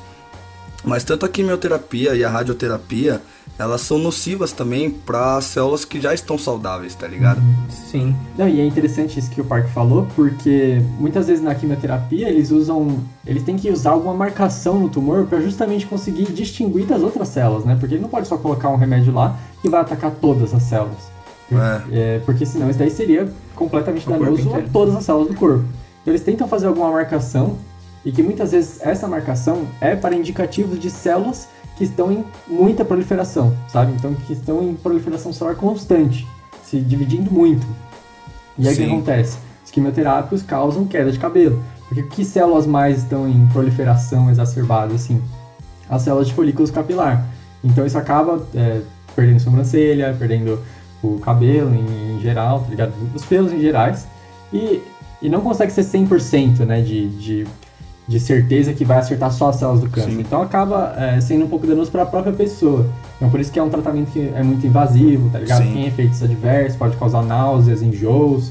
Então ele não é um tratamento assim ideal, né? Se a gente pensar no mundo ideal, porque ele tem muitos efeitos colaterais para a pessoa, mas é é o que tem para hoje, né? É, Infelizmente. É, tem também, como vocês já bem citaram, a, a radioterapia, né? que ela também tem essa intenção de acertar o tumor para ele ou diminuir ou parar, pelo menos, essa, essa replicação, esse crescimento. E ele é um pouco diferente. Ele são raios ionizantes, né? Como por exemplo aí, o raio-x, que ele vai afetar um local específico.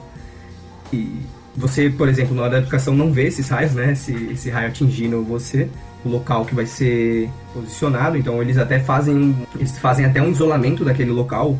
É, me corrijam se eu estiver errado, mas eu vi que até passam uma tinta em, ao redor ou fazem um uma suporte de plástico em volta para tipo, demarcar mesmo só o local que vai ser atingido pela radioterapia. Caramba. As aplicações necessárias aí são de acordo com o tamanho do, do câncer, o tamanho do tumor, né? E de acordo com o que o médico vai, vai avaliar. Tem toda essa questão que o Nico comentou. Não é 100% de certeza que você vai acertar somente Sim. o que você quer, né? Ao redor ali pode ter alguma coisa, uma célula ali saudável que o raio pode atingir também e acabar te, te prejudicando. Mas a priori é um foi algo que também modificou muito a medicina, né? Uma- um avanço gigantesco, você não precisar, como a gente estava comentando até agora, remover tudo e sim atingir só o local que você quer, que ele pode realmente ajudar demais. Pode ser inclusive tratado junto com a quimioterapia, né? Ser utilizado os dois ao mesmo tempo. Como eu disse, aí sim é indicação médica, né? O médico vai avaliar melhor o tamanho, o que realmente como vai ser o processo. Assim como os outros métodos que a gente falou, a radioterapia também tem alguns efeitos colaterais, né? Então, não como a, a químio que o Nico citou agora, a queda de cabelo, mas alguns, alguns efeitos colaterais frequentes são perda de apetite dificuldade para ingerir alimentos, muito cansaço e a reação na Nossa. pele, né? O local onde foi aplicado esses raios pode ter alguma reação ali adversa na sua pele mesmo. Então é aquilo, né? Como o Nico falou que tem para hoje, é o preço a se pagar, mas pode ser sim um tratamento muito eficaz contra o combate aí Uhum. ao câncer. Uhum. E, mano, eu vi um bagulho doideira também, também de um episódio do Nerdologia, mas agora eu não lembro qual, acho que é sobre tratamentos é, pro câncer, alguma coisa assim. Que ele fala, o Atila, né, que eles até, quando o Sim. câncer ele é muito interno, alguma coisa do tipo, eles colocam lá uma, tipo uma pílula, tá ligado? De, que emite a radiação, tá ligado? Então eles colocam lá pra ser mais local, assim. E aí ele até fala que é tipo do tamanho de um grão de arroz e tal, que é pra acho que é conseguir atingir mesmo algo que tá mais interno, tá ligado? Porque você pensa em colocar a luz assim de forma externa, acho que serve mais quando o tumor ele é mais externo, né? Tipo, sei lá, um câncer de pele, Sim, tá ligado? Alguma coisa desse tipo. Nossa. Agora se for tipo de rim, tá é ligado? louco. Não sei se, se rola. Mas, mano, é terrível, né? A gente sabe Sim. que é muito importante, mas, cara, você vai atingir muita coisa, né? Você vai atingir local aí talvez indesejado. E Sim. mas não tem muito o que fazer, né? Eu acho que, assim como a quimioterapia, os efeitos colaterais também vão apresentar, mas é como todo, todo o método aí da tríplice aliança que o Nico citou. Eu tenho uma pergunta. Esses dias eu tava escutando o podcast sobre a história da Marie Curie, né? Que ela descreveu, né? Explicou como que funciona a radioatividade. E ela morreu de câncer, né? O seu marido também. E eles e conta, né, a história que o marido dela andava com um tabletinho de rádio, eu acho, ou era urânio, não lembro, no bolso, tá ligado? Porque brilhava e queria mostrar isso pra todo mundo e acabou causando câncer e morreu. E a radioterapia é utilizar essa radiação, né? Tem alguma possibilidade, né, brisando um pouco, da radioterapia é, combater o câncer, mas também tem uma possibilidade dela gerar um câncer? Tem. Se você não proteger os outros órgãos, por exemplo, dependendo da intensidade e da quantidade que aquele tecido for exposto, pode causar um câncer. Uhum. Mas é, é comum? Acho, ou não? Acho que não, né? Não, eu acho que não, porque eles tomam bastante cuidado com isso, né? É um Uhum. tratamento bem direcionado.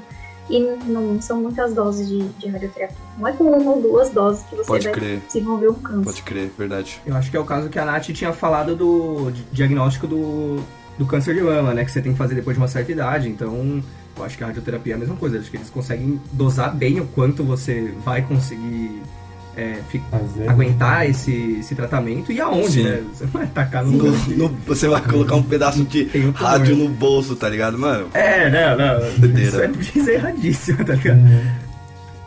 Mano, mas até a químio eu acho que pode causar, tá ligado? Tipo assim, ela é um, um, remédio que é bem forte, tá ligado? E que pode acabar e atinge outras células, né? Sem querer, acaba atingindo outras células é, que não são tumorais. Uhum. E essa danificação nessas células pode levar pode a mutações crer. nessas células, tá? Pode danificar o DNA delas. Então, querendo ou não, é uma exposição que pode levar a um tipo de Sim. câncer, tá ligado? Mas, tipo, é por isso que essas paradas têm que ser feitas com muito uhum. cuidado, tá ligado? Então, é, acompanhamento médico, tá ligado? E imagino, é que eu não sei com que frequência é feita a dose de químio, né? Eu não sei se é diária, uhum. tá ligado? É, eu imagino que não, porque deve ter um tempo de recuperação, ah, tá ligado? Com certeza. Isso é louco. Certamente é, é bastante agressivo, né? Pra quem toma, você vê, né? Muitas uhum. vezes é, programas, até filmes, né? As pessoas que são sujeitas a esse tratamento acabam sendo tendo um tempo grande de recuperação. Ficam debilitadas mal, demais, né, mano? Você é louco. Ficar muito debilitado, é complicado. O câncer é a doença que mais cresce no mundo e uma das que também mais mata. O câncer é uma doença que ataca mais nos extremos Mano, da vida. a gente tá falando aí de quimioterapia, né, remoção de tumor e a, e a rádio, mas tem outros métodos que sejam menos nocivos e sei lá, são mais atuais para tratar o câncer? Os últimos estudos eles têm apostado bastante na imunoterapia, que seria então utilizar o próprio sistema imunológico da pessoa para poder derrotar o tumor. Então tem vários tipos de tratamentos de uma, várias técnicas de imunoterapia para poder é, acabar com o tumor. Então, inclusive, teve alguns anos atrás, teve um prêmio Nobel que foi descoberto que o tumor ele pode inibir o sistema imunológico. Então, as células tumorais, elas são capazes de expressar algumas, algumas moléculas que inibem a ativação das células linfocitárias, das células do sistema imune. Uhum. Então, isso foi descoberto e foi um, um, uma descoberta fantástica, porque a partir disso conseguiram desenvolver fármacos, moléculas que conseguem inibir essa inibição. Uhum. Então, a partir disso, conseguem, conseguem fazer que as células é, do sistema imune consigam reconhecer as células tumorais e consigam atacar as células tumorais. Sim. É, é, é meio que você conseguir é, reativar seu sistema imune, né? Que não estava reconhecendo os tumores, ele voltar a reconhecer, tá ligado? Então, tipo, mano, isso é uma estratégia, tá ligado? É aquilo que eu até comentei, de tipo assim, mano, a gente tem que entender como que é o nosso inimigo. Nosso inimigo é o câncer. O que que ele faz, tá ligado? Sim. Ele, ele inibe aí o sistema imune Mano, então vamos tentar ativar o sistema imune de novo para ver como que ele pode é, lidar com o câncer, tá ligado? Às vezes até o, o, nosso próprio sistema imune pode acabar conseguindo curar aí, tá ligado? Sim. Eu aposto na imunoterapia. Eu acho que é o ideal. Você não. É, claro que tem uns problemas, né? De o sistema imunológico pode acabar atacando as outras células do corpo. Uhum, mas eu acho que essa tá sendo a chave para conseguir tratar o, o câncer. Pode crer. Sim, é, a Nath trabalha com imunoterapia ou terapia gênica? Imunoterapia. Eu utilizo do sistema imunológico para entender o que está acontecendo. Ah, pode crer, pode crer. O Nicolas deve apostar aí na terapia gênica, né? Trabalha com isso. é, eu não trabalho com isso, né? Mas a ideia acho que é meio que começar aí um dia. Mas ah, não necessariamente as coisas podem estar não atreladas, né? Digamos assim. Sim, é, o próprio. A gente pode falar mais pra frente, né? O CAR T ou CAR-T para os caras que é mais chique em falar inglês.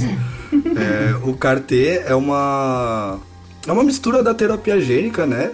Quanto da imunoterapia, né? Eu acho que é bem interessante. Mas eu acho que antes de falar do CAR-T, a gente precisa falar sobre o que é terapia gênica. E eu não vou cortar esse momento do Nicolas Agulha, que, que passou um ano no Neto de Darwin querendo falar sobre isso. Então, mano, esse é seu momento, pode falar. Meu Deus, velho. Chegou minha hora de brilhar. Bom, então o que, que é a terapia gênica? A gente veio discutindo aí o episódio basicamente todo falando de mutação, de que câncer é uma doença genética.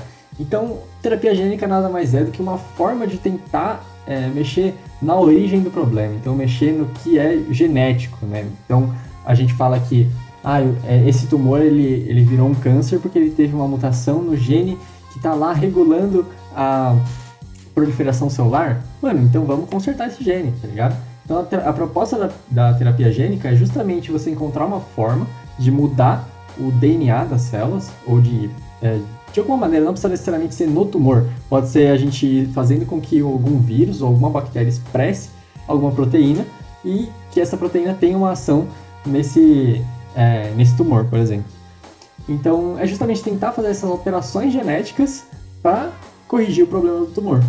Então, é até aí que entra também, é, de novo, estudar né, o câncer para saber como que ele é. E eu, eu repito isso porque é importante saber que é, não, não é legal só estudar o câncer porque, tipo, ah, eu tenho que estudar já querendo fazer uma cura, tá ligado? Mas estudar Sim. ele como uma ciência de base, tá ligado? Como algo que pode não ter uma aplicação no momento, mas que no futuro alguém vai conseguir desenvolver uma cura para ele, justamente porque teve aquele estudo preliminar com o câncer, tá ligado? Sim. E, e agora entrando mais especificamente sobre o que é a terapia gênica, né? Existem várias formas, como por exemplo, tem um episódio que a gente gravou aí com o pessoal do Linux Paper, que é sobre CRISPR-Cas9, né? Que é um mecanismo aí que inclusive é derivado de bactérias que ele tem a ação de conseguir identificar um, um local do DNA e cortar e jogar fora, tá ligado? Então ele é uma Sim. ótima forma de você conseguir remover um gene que está com defeito, por exemplo. Então, terapia gênica é basicamente isso. Sim. É uma forma de você, entre aspas, né, brincar com o gene, né? Então, como a gente estava falando, um exemplo bobo, né, que a gente estava falando no começo do episódio, se uma mutação está sendo causada, né, um câncer está sendo causado por uma, por uma mutação num gene tal, se a gente conseguir consertar esse tal gene, tá ligado? A gente tá resolvendo o, a raiz, né? A raiz da onde tá causando todos esses malefícios, tá ligado? Sim. Mas também, mano, Exato. tanto na imunoterapia e na terapia gênica, mano, são coisas assim. Eu sou totalmente leigo em como é feita essa parte, tá ligado? Mas eu tô ligado que deve ser um bagulho muito complicado, tá ligado? Deve Nossa. ser que assim, no papel é fácil falar, né, Yuri? Falar Nossa. fácil, assim, ah, tem um gene ali, o gene tá errado lá, só consertar ali, tá ligado? Mas, mano, isso daí na prática deve ser uma parada assim, mano, surreal. Mano, eu penso assim também. Você você acabou de falar, tipo, do início do programa, eu já pensei que o Nico tava falando que o Harry Potter virou Henrique Puller.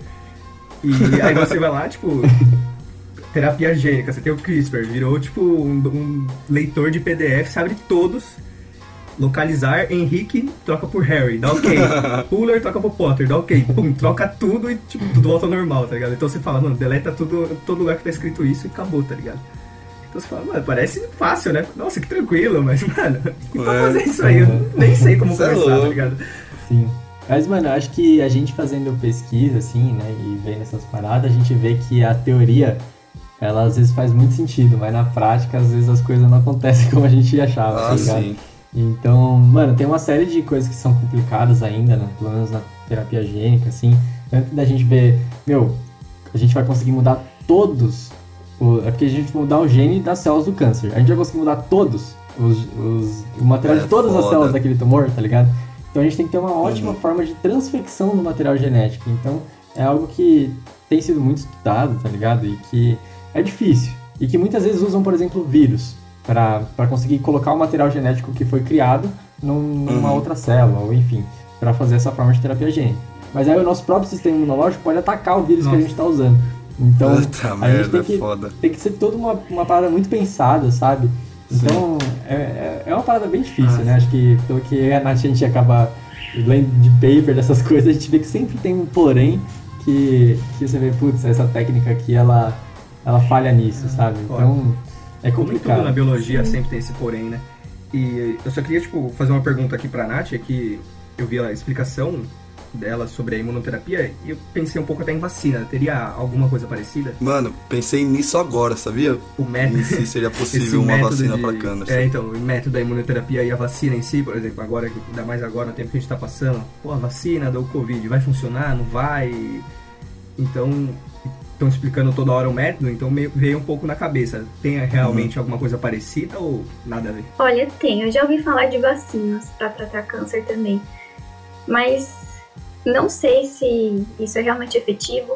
Mas eu sei que também há- no outro tipo de imunoterapia a utilização de anticorpos para tratar um câncer específico. Uhum. Então também tem essa questão. Não necessariamente é uma vacina. Também tem a opção da inserção de anticorpos que são produzidos especialmente para atacar a célula tumoral. Ah, sim. Uhum. Mas então, tipo, você não vai treinar o seu corpo. Você produz esse anticorpo e põe no corpo ou você faz com que seu corpo produza, aprenda a brigar aí com. A combater, combater, né? exatamente. Uhum. Tem as duas opções. Você pode ter a terapia de uma droga, que é um anticorpo. Você. Essa droga é injetada na pessoa e aí você então tem o tratamento do anticorpo atacando o tumor. Mas também tem a terapia das CAR T-cells, que já foi comentado aqui anteriormente. E é, nesse caso, as células da medula óssea da pessoa, as células imunes das pessoas, da pessoa, é levada para o laboratório e a partir dessas células elas sofrem uma engenharia genética ali. Uhum. Então essas células passam a expressar algum um gene que façam elas produzir anticorpos específicos para o tumor delas. Uhum. Então também tem esse tipo de tratamento. E aí essas células, elas eles crescem essas células em laboratório, expandem e são devolvidas para a pessoa. E aí, então essas células atacam o tumor na pessoa. Sim, nossa, que foda. Não, primeiro, a Natália é muito chique, né? CAR-T cells. Eu falo células CAR-T, olha só, muda muito, né? Então, é. Mas, Ela comentou, até fiquei, eu, caraca, bonito, né? Bonito, né?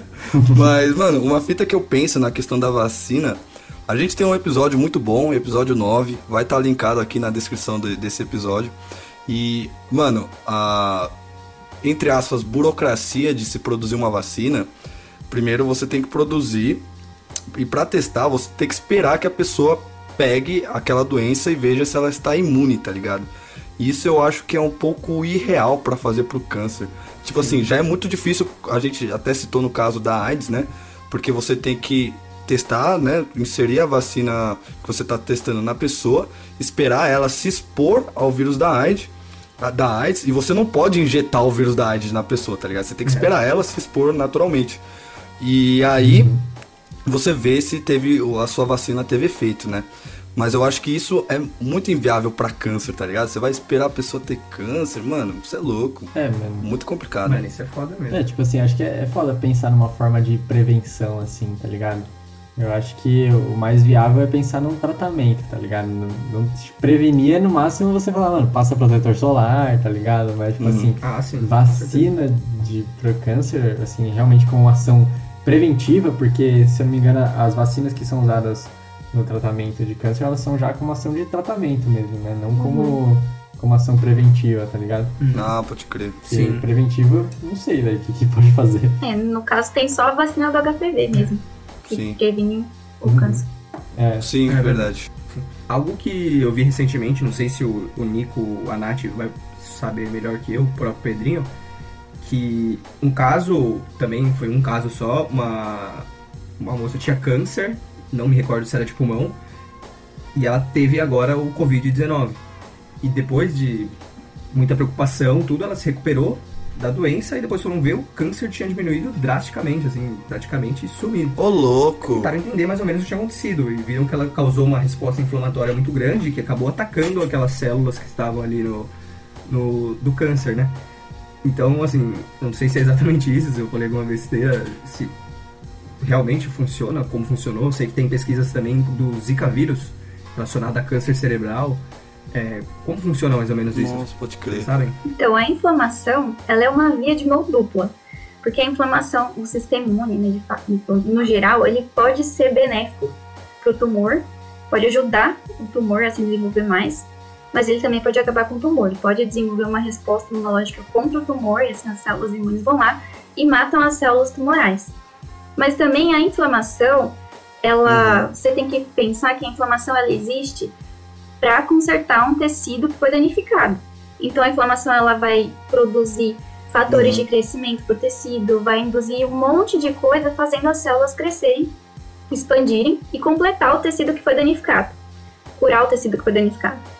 No caso do Uhum. tumor, se existe uma inflamação e a inflamação está gerando esses fatores de crescimento e está gerando essa situação favorável para o crescimento de células, a inflamação vai então fazer com que o tumor se desenvolva mais, vai favorecer o tumor. Então, nesse caso da moça, Uhum. foi muito bom, porque o Covid ele gera uma inflamação exagerada na pessoa. Então, nesse caso, especificamente, a inflamação ela causou, é, pode ter causado o recrutamento de células do sistema imune, as células dos linfócitos T, que são as células responsáveis por destruir as células que estão danificadas no corpo. Hum, Caralho, que brisa, A mano. males que bem para o bem aí nessa aí. Nossa, sim. O câncer é a doença que mais cresce no mundo e uma das que também mais mata. O câncer é uma doença que ataca mais nos extremos da Bom, então, como a vida. gente veio falando aí, o câncer, ele é basicamente aí, até como diz no INCA, o Instituto Nacional do Câncer, ele é um termo, na verdade, e que ele abrange mais de 100 tipos de doenças diferentes, que no caso são todos os outros tipos de câncer, né? Câncer de próstata, câncer de mama, câncer de cabeça e pescoço, então vários outros tipos de câncer que existem. E até se a gente pensar que cada tipo de câncer, né? Vamos supor que eu tenho um câncer de pulmão e ele sofre metástase para, não sei, para osso, eu não sei qual é o tipo mais comum de metástase pensando no, no pulmão, mas é, metástase para outro lugar, ele já vai ter umas condições que vão ser um pouco diferentes, porque é aquilo que eu tinha comentado já anteriormente, eles podem acabar virando é, linhagens diferentes, linhagens celulares diferentes. E o que, que isso tem a ver com a possibilidade de desenvolver uma cura, digamos assim?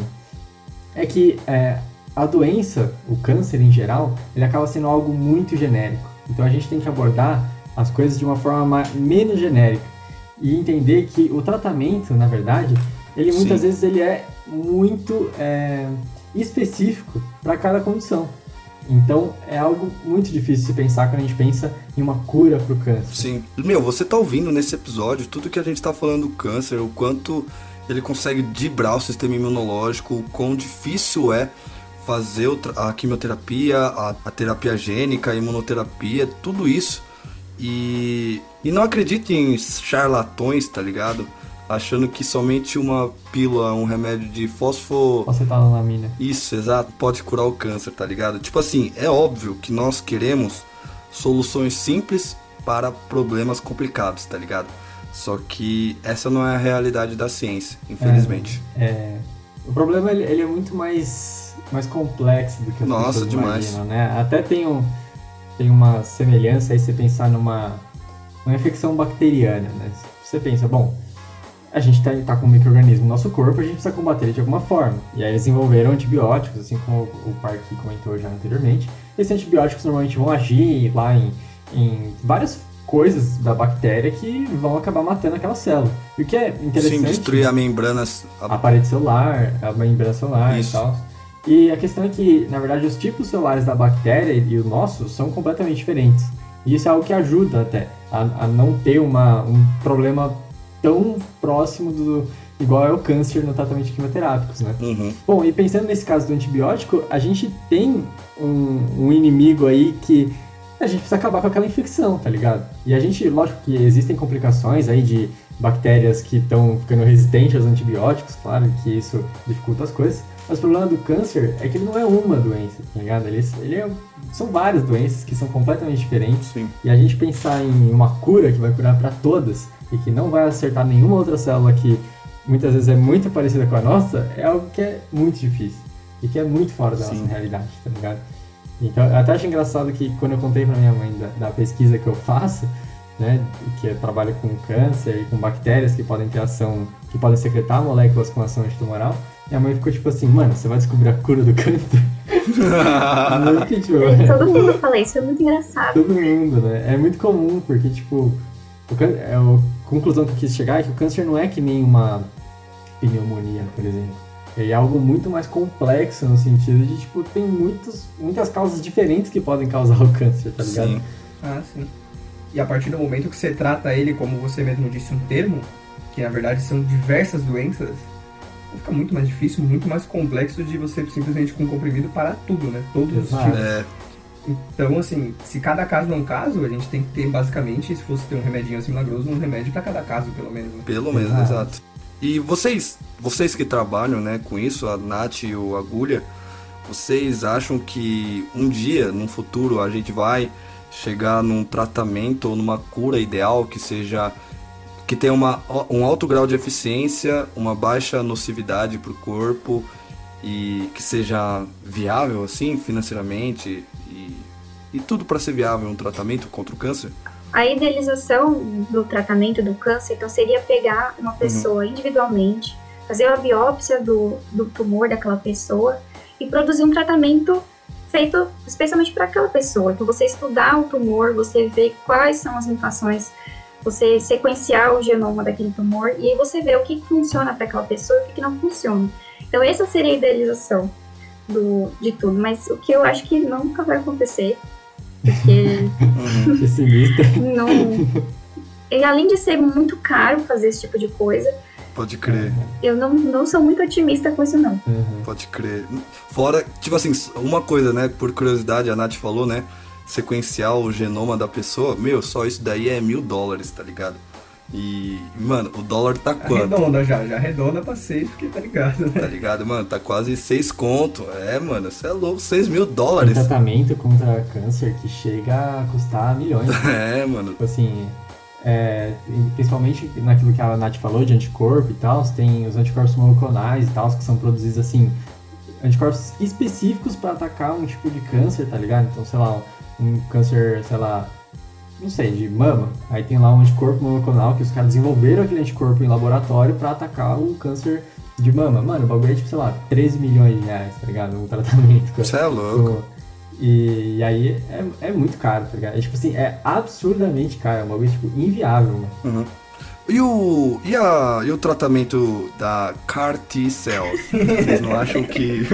Tá Tô chique, né, Yuri? Opa, agora tá como? Mas vocês acham que. Meu, porque eu olho o tratamento, né, do, das células CAR-T e, meu, eu acho aquilo incrível. E, Sim. e foi especificamente pra qual tipo de câncer? Mano, eu não lembro, mas era um cara que tinha câncer, tipo assim, metastático, se eu não me engano. Ele era, era a última opção dele, foi por isso que usaram, tá ligado? É mesmo? O cara, ele tava pra morrer, não tinha mais o que fazer. E aí ele tava com vários cânceres, tem até a, a radiografia dele lá, que é, já vi já. Você vê, tipo assim, a, a- o torso dele, assim, tem várias manchas, assim, que são, tipo, vários tumor, tá ligado? E o que é da hora que depois de fazer o tratamento, né, que o cara tava, assim, sem expectativas, fez o tratamento novo aí, né, que é o CAR Não, tô ligado. e, e o maluco sobreviveu, tá ligado? Tipo assim, curou. Praticamente milagrosamente curou. E aí, Foi ele que morreu atropelado, né? Exatamente. E aí depois não conseguiram manter os estudos porque depois de um tempo o cara morreu atropelado. Tá ligado? Mano, Ah, mano, é premonição, tá ligado? Escapou da morte, Sim. mas a morte não escapou. A morte não Hum. deixou barato. Ah. tá? Mas nem a, o tratamento das células CAR-T, será que não é uma. Mas é, Tipo. ele é especializado, tá ligado? Tipo assim, isso que é foda. Eu não, não poderia pegar, assim, as células... Ele não dá pra um dia vender na farmácia. Teria que ser um bagulho, Ah, tipo assim, eu vou sim. pegar as suas células, vou tirar seus, os seus linfócitos, né? As suas células imunes, vou alterar ah, elas geneticamente e vou colocar de volta, tá ligado? Então, Pode crer. não pode ser, eu não posso pegar as minhas e depois colocar na do parque, tá ligado? É, Pode crer. É uma parada que é, é, é idealizada, é isso que a Nath estava explicando. Seria um bagulho específico pra cada caso. E, Sim. e pode ser por isso que deu muito certo com o cara, tá ligado? Porque é, é um tratamento específico. Só que pensa, vamos supor, daqui a 10 anos daí dá certo. Mano, quanto que vai custar isso daí? O SUS vai conseguir bancar, Sim. tá ligado? É caríssimo Nossa. esse tratamento. Eu vi uma notícia e parece que o SUS ia disponibilizar esse tipo de tratamento. Ô, louco. Mas isso foi. Em, eu vi essa notícia de 2019, não sei o desenrolar da situação, mas foi baseando nesse, nesse paciente aí que o Nicolas comentou, que deu certo. Caralho, Tem Caralho, outros que quatro pacientes, se não me que engano. foda. Só vai ter no SUS quando o Lula for presidente, então. Tô zoando. É, com o Bolsonaro, daqui a pouco só vai ter cloroquina. Né? É, então, o tanto que comprou, né? Pelo menos velho. não, não vai faltar. Mas só pra ter uma noção, por exemplo, aquilo que a gente comentou antes da terapia gênica, o, hoje até você pode até precisar, o remédio mais caro do mundo. Ele é baseado em terapia gênica, né? Mas é pra atrofia muscular, Ah, é? se espinhal, um negócio assim. É, ele é. Ele custa aproximadamente 10 milhões de reais, né? Uma, do- uma dose. Ah, o quê? Hum. Ah, tá me tirando, Yuri. Pesquisa agora, o remédio mais Zo- Zolgesma, Zolgesma, um nome um pouco complicado, mas ele Nossa. tem o registro na Anvisa, é o remédio mais Caralho. caro do mundo e baseado aí em terapia gênica, cara. Então ele tem esse potencial de modificar mesmo o, o gene pra parar essa atrofia muscular espinhal. Pode hein? crer, velho. É É, bizarro, a velho. terapia gênica ela é importante aí como um tratamento para qualquer doença genética, né? O câncer é o exemplo desse episódio, mas, Pode crer. mano, para qualquer doença genética que muitas vezes não tem tratamento, tá ligado? É, até se pensar, tipo assim, diabetes, tá ligado? Conseguir fazer uma reposição de insulina através de terapia gênica, tá ligado? Quantas pessoas têm diabetes no mundo?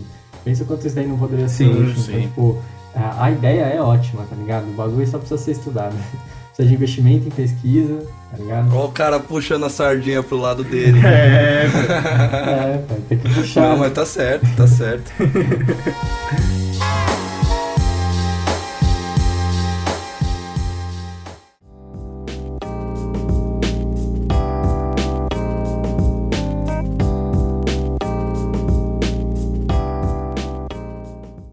como aqui no Nest Dark a gente sempre gosta de trazer uma relação evolutiva com os temas que a gente está trazendo, dessa vez a gente teve um desafio aí que foi achar uma relação evolutiva do câncer, né? Justamente em falar de câncer. E como tudo na biologia não faz sentido a não ser a luz da evolução, a gente sempre acha e tem uma relação evolutiva, com certeza. Então, só da gente pensar no câncer surgir, já, é, já tem uma relação com a evolução. Por quê? Porque quando é, a gente tem células normais em um tecido que estão lá se replicando normalmente, é, eventualmente uma delas pode acabar tendo uma mutação em genes é, de proliferação ou que re- reparam o DNA, assim como a gente comentou lá no início do programa, e isso pode acabar levando ela a se proliferar demais. Só que a gente tem vários mecanismos que impedem, que é, controlam essa proliferação. Então a gente pode ter o sistema imunológico, então induzindo essas células a morrer, e aí realmente contendo essa, essa proliferação das células do câncer. Então é, o câncer não vai surgir dessa forma. Porém, ela pode acabar conseguindo driblar, vamos supor que tem aí um gene que seja o driblador do sistema imune.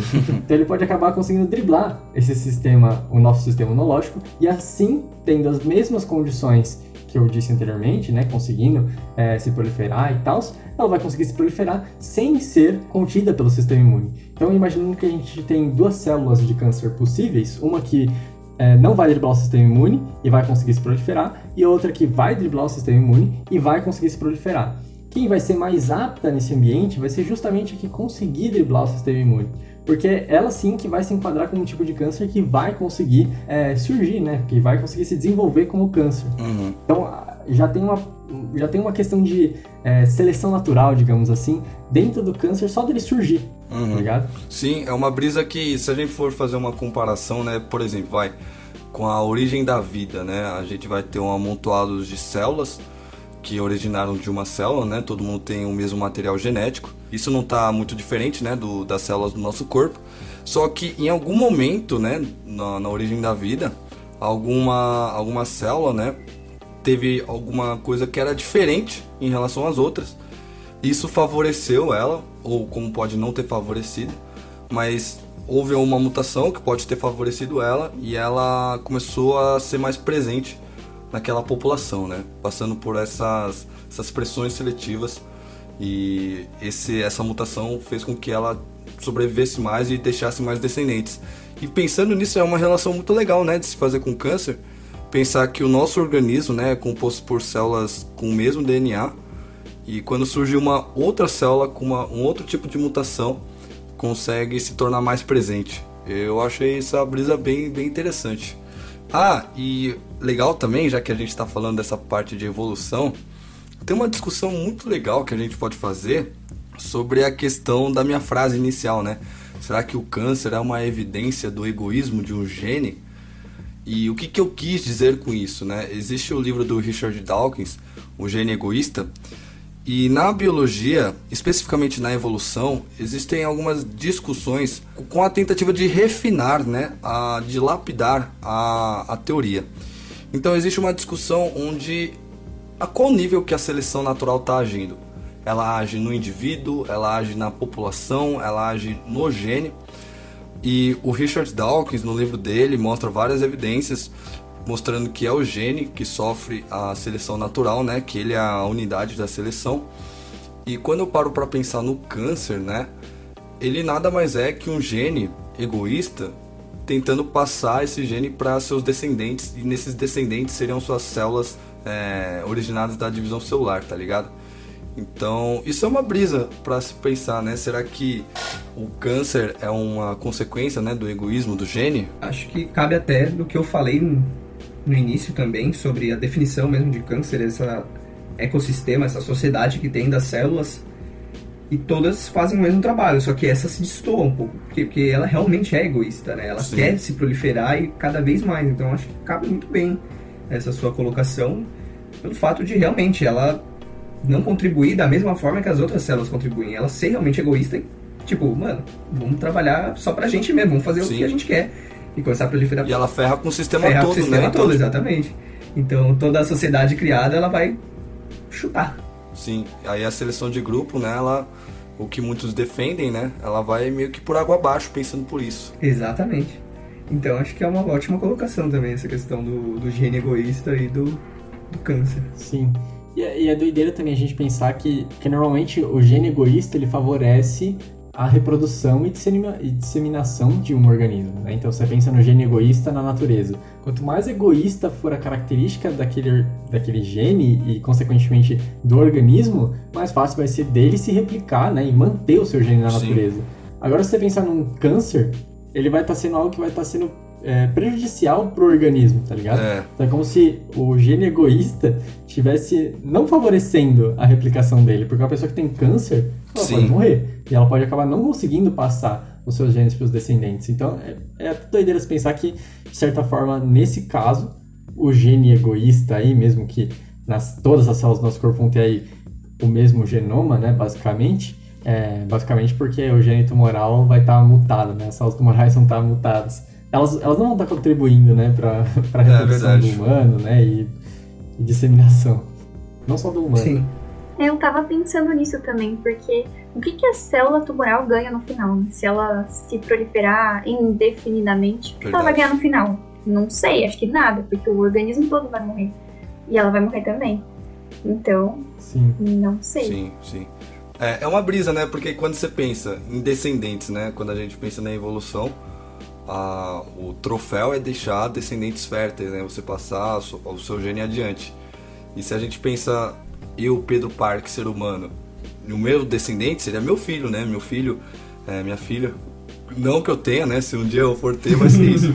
Mas se a gente pensar, parar pra pensar no descendente de uma célula, é bizarro também pensar, né? Que o descendente de uma célula pode ser o, a célula que vem o resultado da divisão celular dela, né? É meio brisa, né? Então realmente não sei se isso se coloca, mas é uma, uma reflexão doida aí que a gente pode É, ter. isso é, é bem bizarro de se pensar. mesmo, na Ah, vixe, é aquele assunto nosso que vai dando pano pra manga e daqui a pouco a gente tá. E o mundo, como surgiu, tá ligado? Exatamente.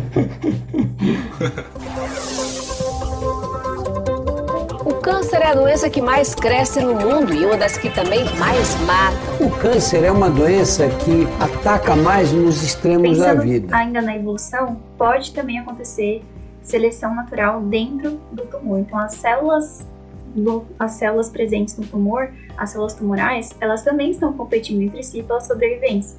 Então, se algumas células apresentarem algumas mutações que favorecem melhor a sobrevivência das células, essas células vão se favorecer em detrimento de outras células dentro do Sim. microambiente tumoral. É, e é, é legal que tem até um, um exemplo aí. É legal não, né?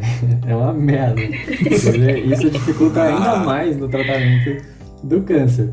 Mas é, é um caso bem interessante se pensar, porque ah, quando a gente pensa em antibióticos, né, que são usados para conter infecções bacterianas e tal, muitas vezes, quando eles usados de forma incorreta, podem levar a, ao surgimento de bactérias resistentes aos antibióticos. Só que, e no Sim. câncer isso pode acontecer também, pode surgir então, é, linhagens de, de câncer que, que vão ter uma certa resistência aos quimioterápicos. E como que isso pode acontecer?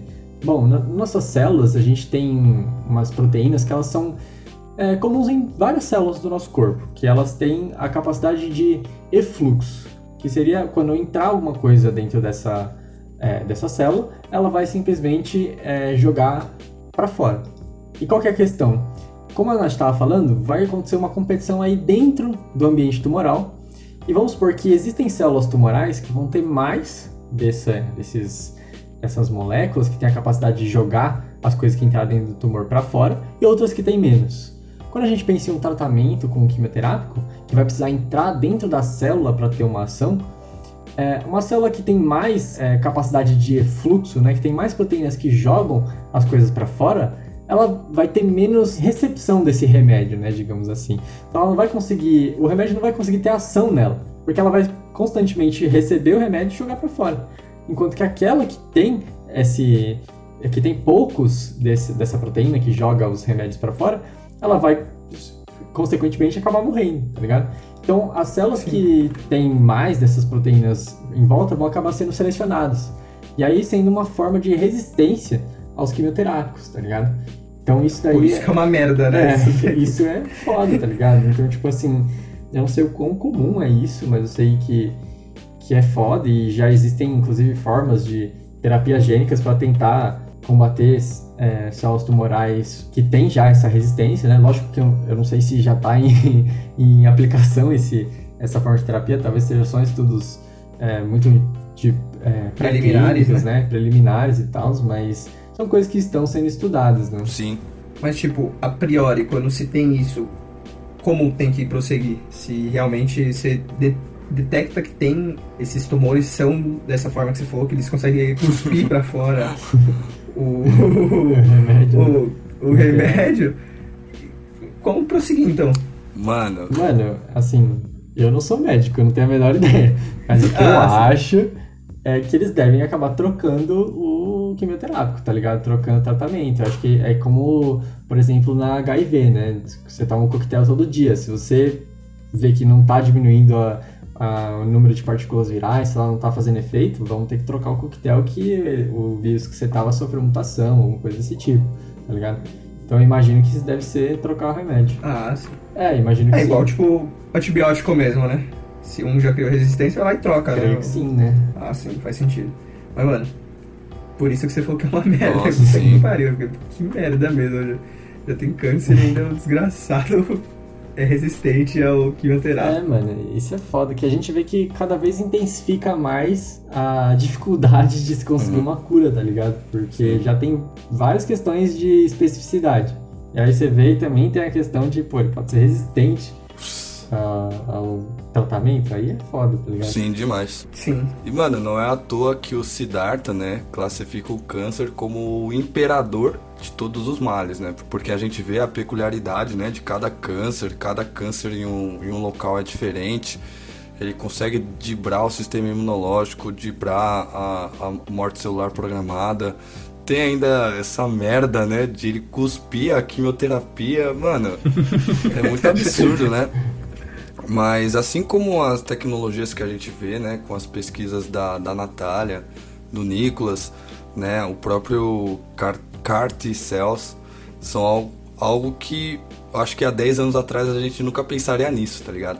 Então talvez a gente não pense em coisas que daqui a 10 anos vão ter e vão ser muito promissoras. E aí eu reforço, né, mano, a, a importância da gente estar estudando isso, né? A importância do Nicolas e da Natália tá estudando isso, a priori eles não vão descobrir a cura do câncer, tá ligado? Assim, minha defesa do TCC vai ser a cura do câncer, tá ligado? Não, isso não, não vai acontecer, é realmente complicado. Mas como a gente veio falando, né, a ciência, a ciência como a evolução é um processo lento e gradual, tá ligado? Então, a gente vai construindo blocos, tá ligado?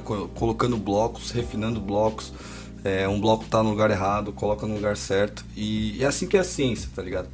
Então, talvez a Nath não seja tão otimista assim para que um dia haja um tratamento acessível e, e com grande eficácia.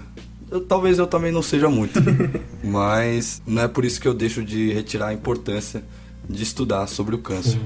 E essa parada aí de indústria farmacêutica primeiro inventou a doença e depois inventou a cura é roubada. Ou que esconde não, não, a cura aí... pra lucrar, tá não, ligado? Não. Pô, aí você tá tirando. Não tem nem como. Não, não. É isso não.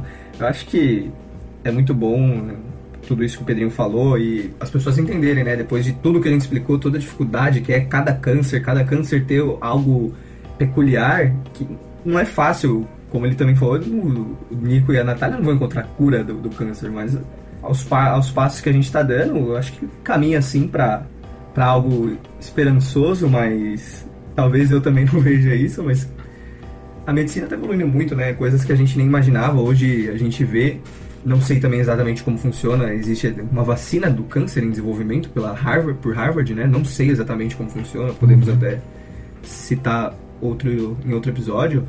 Mas assim, são coisas que até pouco tempo atrás ninguém imaginava. Sim, oh. Então, quem sabe, né? Um dia ainda não consiga a ciência não consiga avançar tanto e chegar uhum. aí a cura do câncer. Né? Sim. Né? Tomara. Sim. E, e qual é a sua mensagem final neste, neste episódio, Natália? Eu acho que vale lembrar também que do que a gente já sabe, a gente consegue evitar muito do câncer. Então é o Verdade. básico.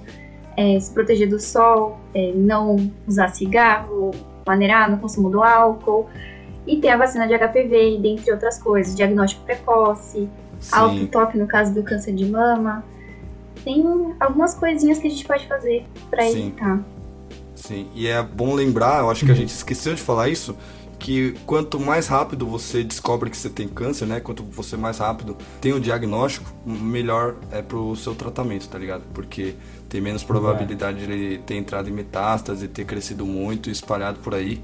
Então, realmente o que a Natália falou é muito importante.